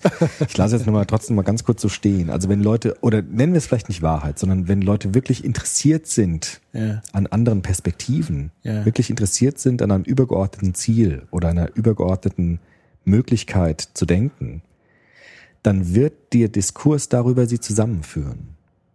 Wenn Leute aber rechthaberisch sind und es geht ihnen gar nicht mehr um die Frage, was stimmt oder was nicht, sondern nur um die Frage, habe ich recht oder nicht, Sieg oder Niederlage, Ja. dann wird das die Menschen auseinandertreiben. Deshalb sind auch alle fundamentalistischen Strömungen, ob jetzt in Religionen oder in Wissenschaften oder sonst irgendwas und, und sowas, häufig geprägt nicht von der Frage nach Argumentation, Ziel, Wahrheit, sondern immer geprägt von der Frage Rechthaberei. Ich will Recht haben und ich will dich besiegen, ich will dich platt machen. Ja.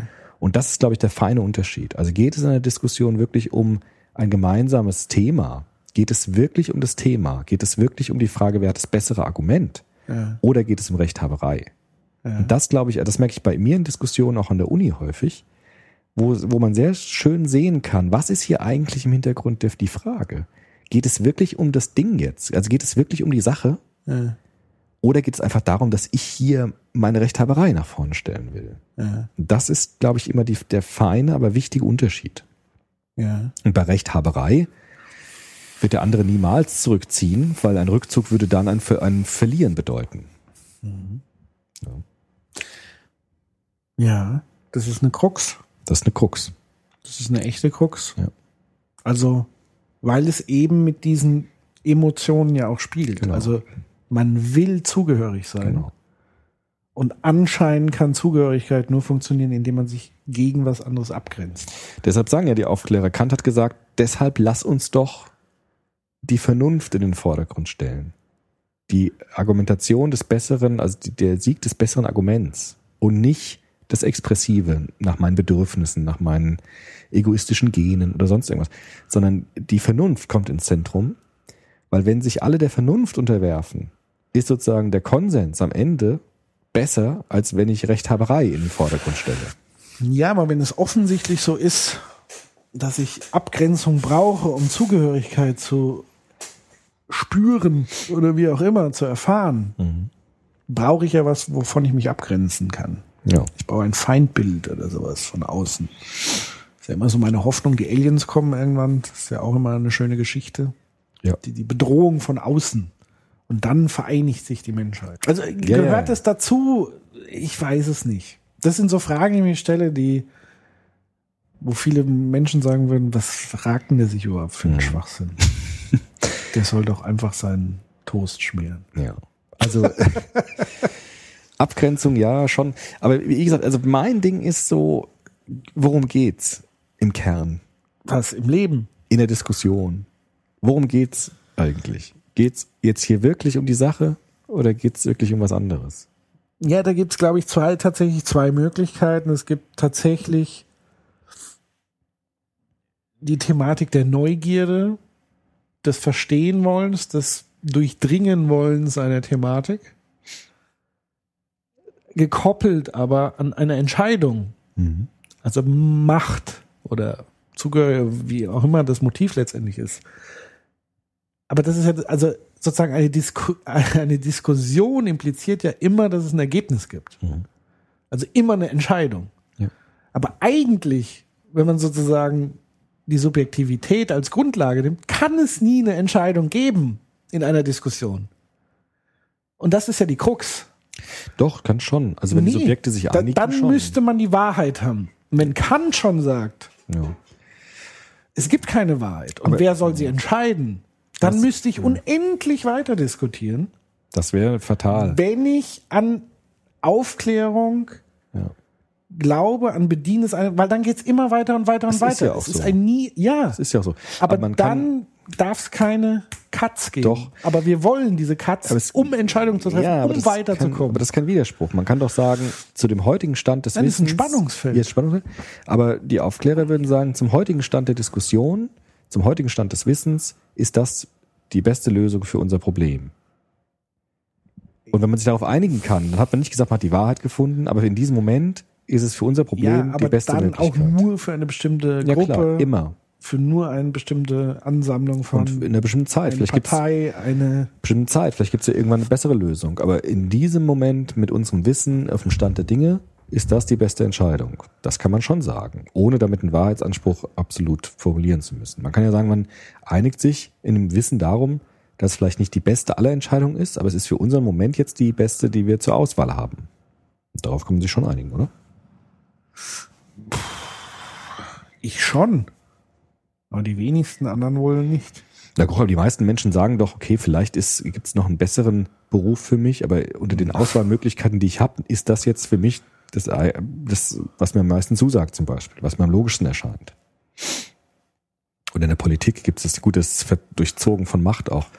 Aber auch da gibt es ja vielleicht Lösungsvorschläge, von denen man weiß, dass sie nicht ideal jetzt sind im absoluten Sinn, aber dass in der momentanen Lage anscheinend das der beste Versuch ist und wenn es einen besseren gibt, dann machen wir den.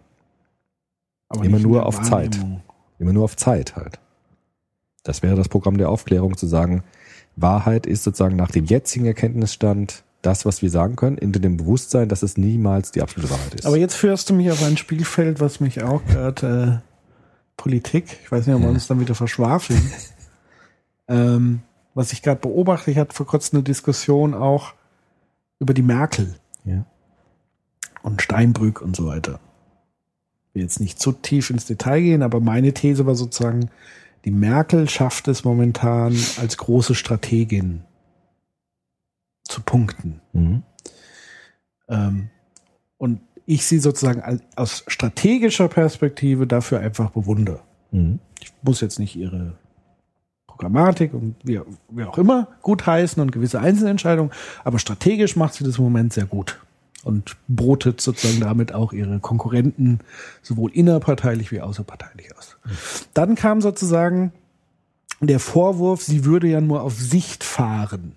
Auf Sicht, sie hätte keine Vision, keine große und so weiter und so fort.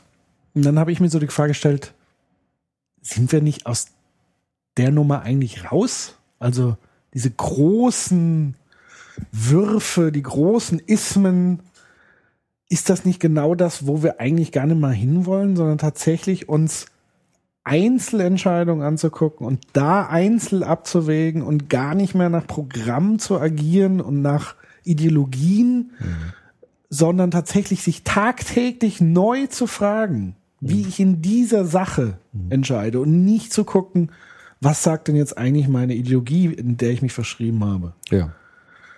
Und da erstaunt es mich dann schon, dass viele sozusagen noch diese Vision fordern.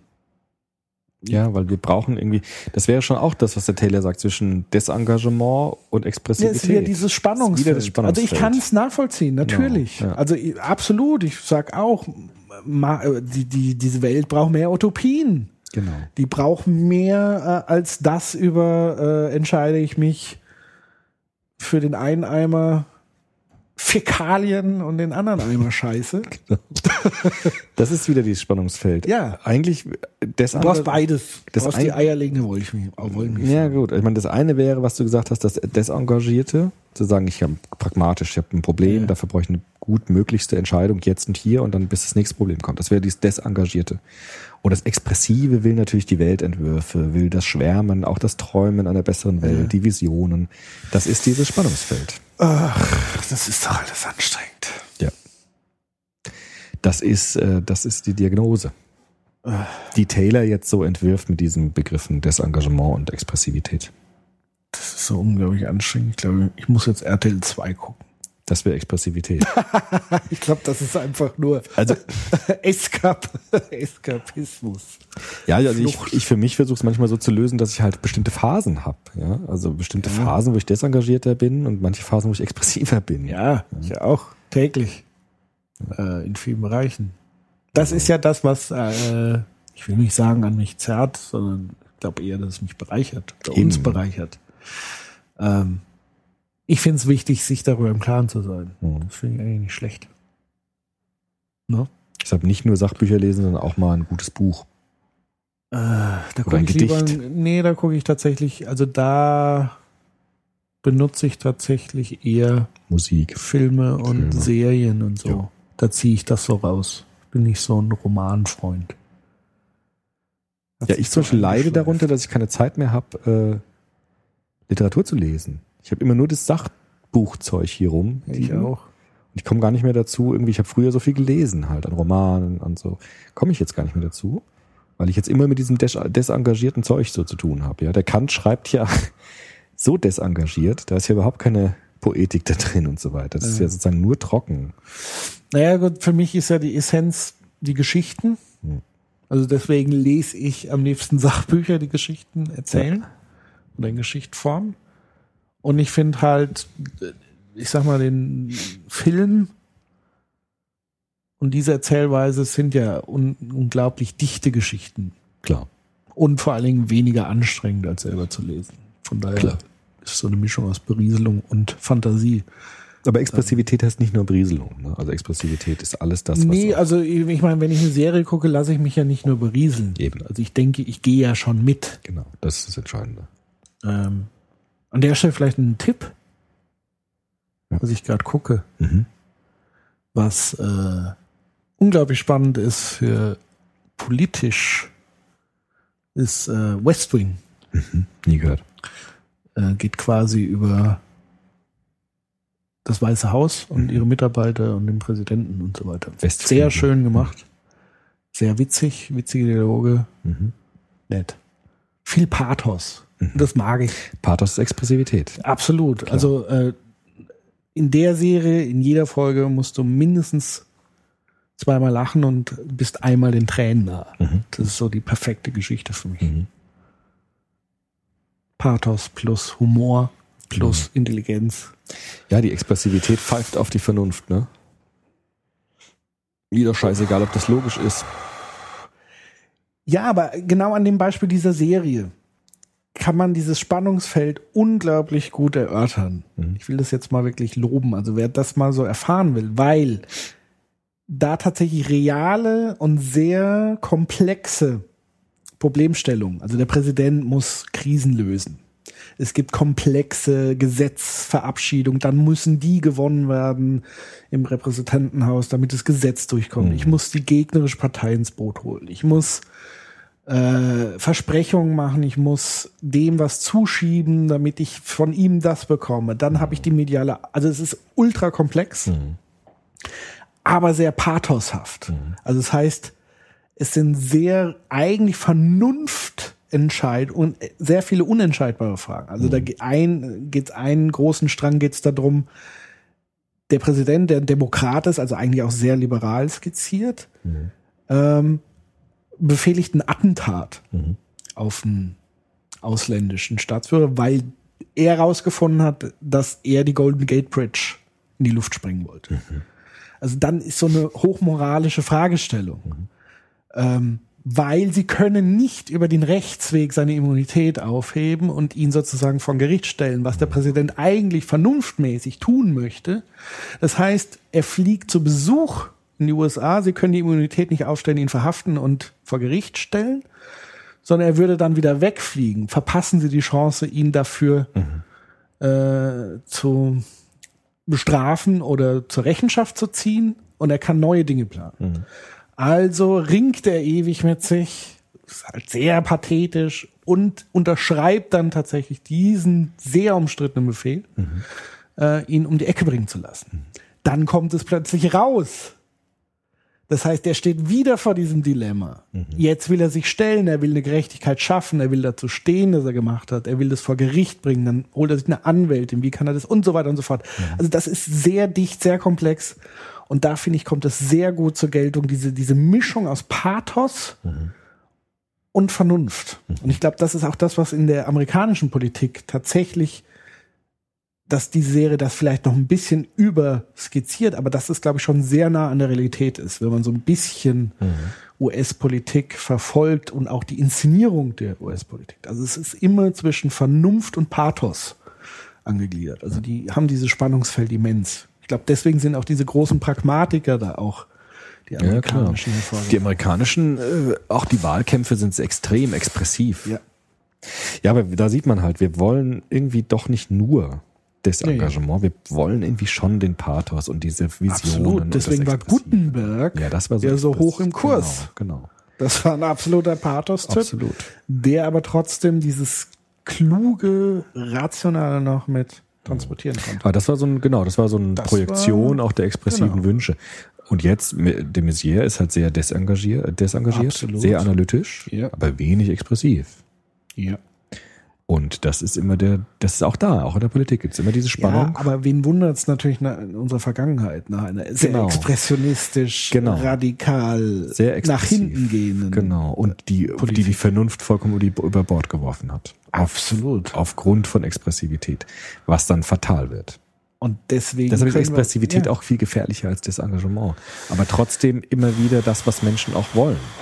Das würde ich noch niemals sagen, dass das gefährlicher ist. Wenn wir alle nur desengagiert wären und nur nach der Vernunft so robotermäßig rumlaufen würden, wäre es vielleicht friedlicher, aber es wäre halt unbefriedigend. Weiß ich nicht, ob es friedlicher wäre. Weiß nicht, ob. Keine Ahnung, ob es wirklich friedlicher wäre. Also jetzt wird es auch langweilig halt. Also das Expressive ist sozusagen das auch das, was das, was den Pfeffer ins Leben bringt. Es gibt auch dieses schöne Gedicht von Erich Fried zum Beispiel. Also es ist alles Unsinn, sagt die Vernunft, es ist alles hoffnungslos, sagt die Einsicht, aber es ist das, was es ist, was es ist, sagt die Liebe. ja. Das ist Expressivität. Also, obwohl es ist, was es ist. Die Liebe, ist das Genau. nicht Die- die hat das dann- oder sowas? es gibt ein Lied dann, aber das, Ja. es kommt eigentlich aus dem Gedicht von Erich Fried. Okay. dem groß, äh, großer Dichter. Und das ist sehr schön auf den Punkt gebracht. Also natürlich ist es unvernünftig mit der Vernunft gesehen. Und es ist eigentlich Quatsch, wenn ich es wenn ich's desengagiert betrachte. Aber trotzdem ist es das, was es ist. Und es ist wichtig für mich, für, für alle. Das Expressive, Ja. das Schwärmen. Ich hatte jetzt noch so das Bild im Kopf irgendwie eines wilden Tieres, Pferdes, Elefanten und den Reiter. Ja. Also du brauchst ja dieses wilde nach Vorstellen, um vorwärts zu kommen, Mhm. aber auch den Reiter, um die Richtung vorzugeben. Ja, Also die Kombi.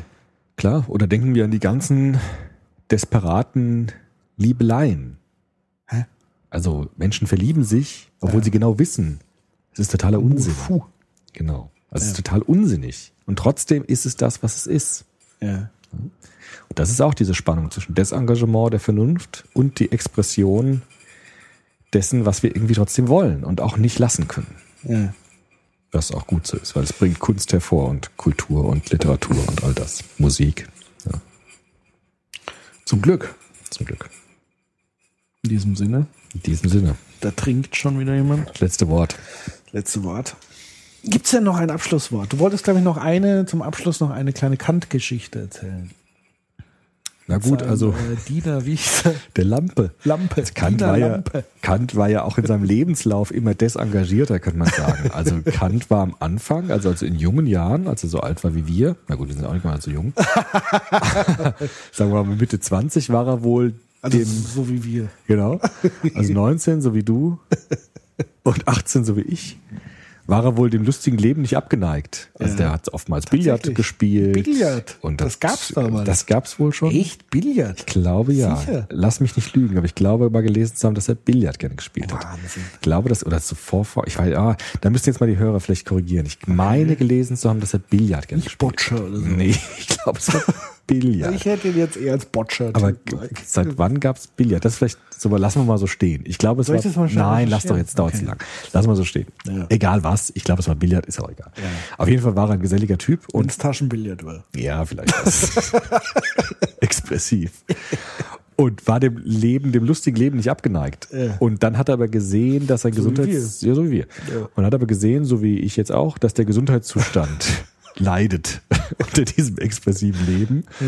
Und dann hat er mit 40 oder so, so alt wie du jetzt bist, hat er dann angefangen, diesen ganz starren Lebensrhythmus zu entwerfen, für den er dann auch bekannt geworden ist. Ich ertappe mich wirklich dabei, manchmal solche Überlegungen zu machen, mir tatsächlich auch so einen starren Lebensrhythmus zu Ja, geben. ich mir auch. Also ich habe den ja auch ein bisschen, aber durch äußere Gründe. aber das war dann sein Weg, zu sagen, also er ist, danach konnte man die Uhr nach ihm stellen. Ja. Also er ist immer um 4.45 Uhr aufgestanden, so heißt es in den Legenden um ihn. Von seinem Diener Lampe, ehemaliger Soldat, ausgemustert mit den Worten, es ist soweit. Oder nein, nein, nein, Gott, es ist Zeit. es ist Zeit. Herr Professor, es ist Zeit. Äh. Waren wohl immer die Worte des Weckens. Kam rein, Herr Professor, es ist Zeit. Dann hat er die Zeitung gelesen, von seinem Diener Lampe bekommen und hat dann gearbeitet und ist immer spazieren gegangen zur gleichen Zeit und ist dann um 10 Uhr abends zu Bett gegangen. Ja. Und hat dann so ein sehr desengagiertes Leben auch wohl geführt. Also nicht sehr expressiv mit großen Partys und Liebeleien, sondern sehr desengagiert, sehr rational eben ja. wurde aber dadurch auch irgendwie glücklich anscheinend, weil er hat auch eine Legende zu seinem äh, 80. also war dann fast 80 Jahre, als er gestorben ist und seine letzten Worte sollten, sollen heißen, es ist gut. Ja. Das war 1804. Ja. 1724 geboren, 1804 gestorben. Und das war auch sein Leben, also dieses sehr desengagierte, zumindest in späteren Jahren, und die Vernunft als Lebensprinzip. Und viele hundert Jahre später kennt man ihn noch und spricht über ihn. Ja, Von daher sollte ich mir jetzt auch so ein Korsett vielleicht zulegen. Na gut, er hat es für sich, es war genau sein Ding, Ja. dieses desengagierte Vernunftleben. Das war dann genau, Äh, scheinbar aber ja auch erst später. später, vielleicht war das die, auch die Lösung seiner Lebensthemen. Dass er gesagt hat, das ist für mich die Lösung für die Themen, die ich in meinem Leben habe. Kann ja auch sein, dass jemand genau dieses gefunden hat und ähm, dadurch auch so Wellen ge- angesetzt hat, weil es auch für ihn, für seine Persönlichkeitsstruktur so unglaublich gut gepasst hat dann irgendwann. Ja. Ja, das wäre biografisch interessant. Jetzt soll ich das mal ausprobieren. Und wenn du ähm, habilitiert bist, Ja, ja. ja, dann sage ich dann Jahren. in Zukunft zur Eröffnung zum Soziopod, Herr Professor, es ist Zeit. Hervorragend. ist gut. Ja, Finde ich gut. gut. In diesem Sinn. In diesem Sinne. Etwas krude Folge, aber Wieso krude? Hat sich der Bammel jetzt bestätigt? Oder ja, Wieso? war ja vielleicht ein bisschen unstrukturierter als sonst, aber Ja, ja, aber nein. aber es war doch jetzt ein ganz nettes Ja, Gespräch. war echt, wirklich nett. Ich, äh, ich entschuldige mich für alle Fehler, die ich gemacht habe in der Kant-Rezeption. Naja, das ist ja alles subjektiv. Ja, genau.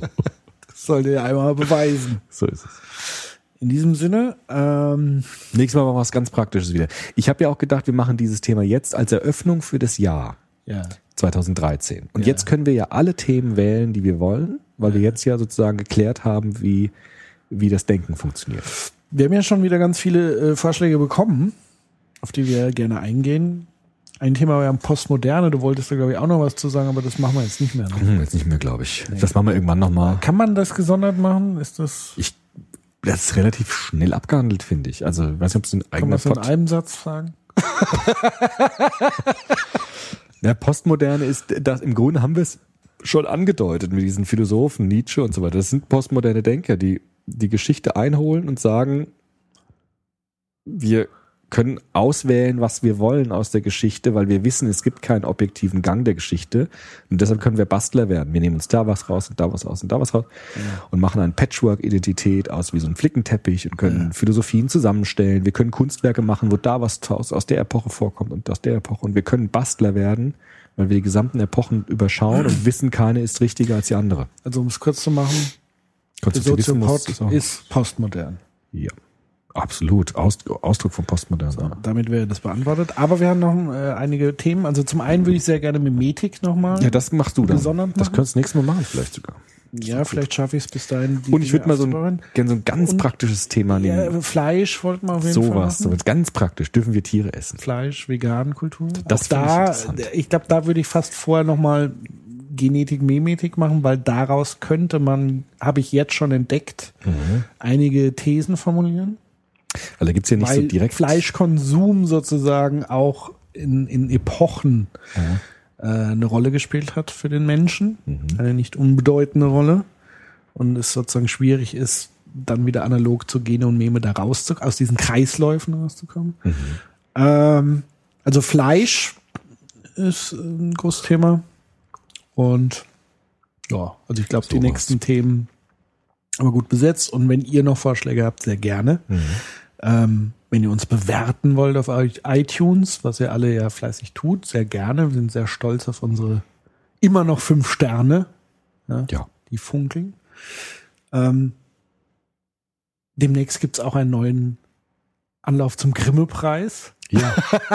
Das ist ja mein horrendes Ziel. ja. Also viele finden es ja affig. Ja. Ja? Nee, ich find's gut.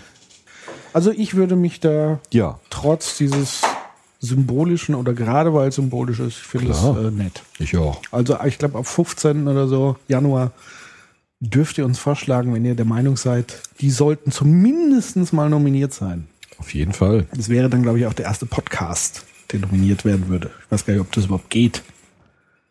Die EU hat ja auch einen Friedens- und Weltpreis bekommen, von daher. Den haben wir ja jetzt sozusagen schon. Also das würde das noch. Äh So, jetzt haben wir es aber. jetzt haben wir es. Also wie gesagt, ähm, ihr könnt uns gerne Lob preisen auf jede Art und Weise. Ihr könnt auch gerne Kritik schicken, Anregungen, wie auch immer. Freuen uns drauf und äh, bis zum nächsten Mal. Bis Ja. denn. Tschüssi. Tschüss.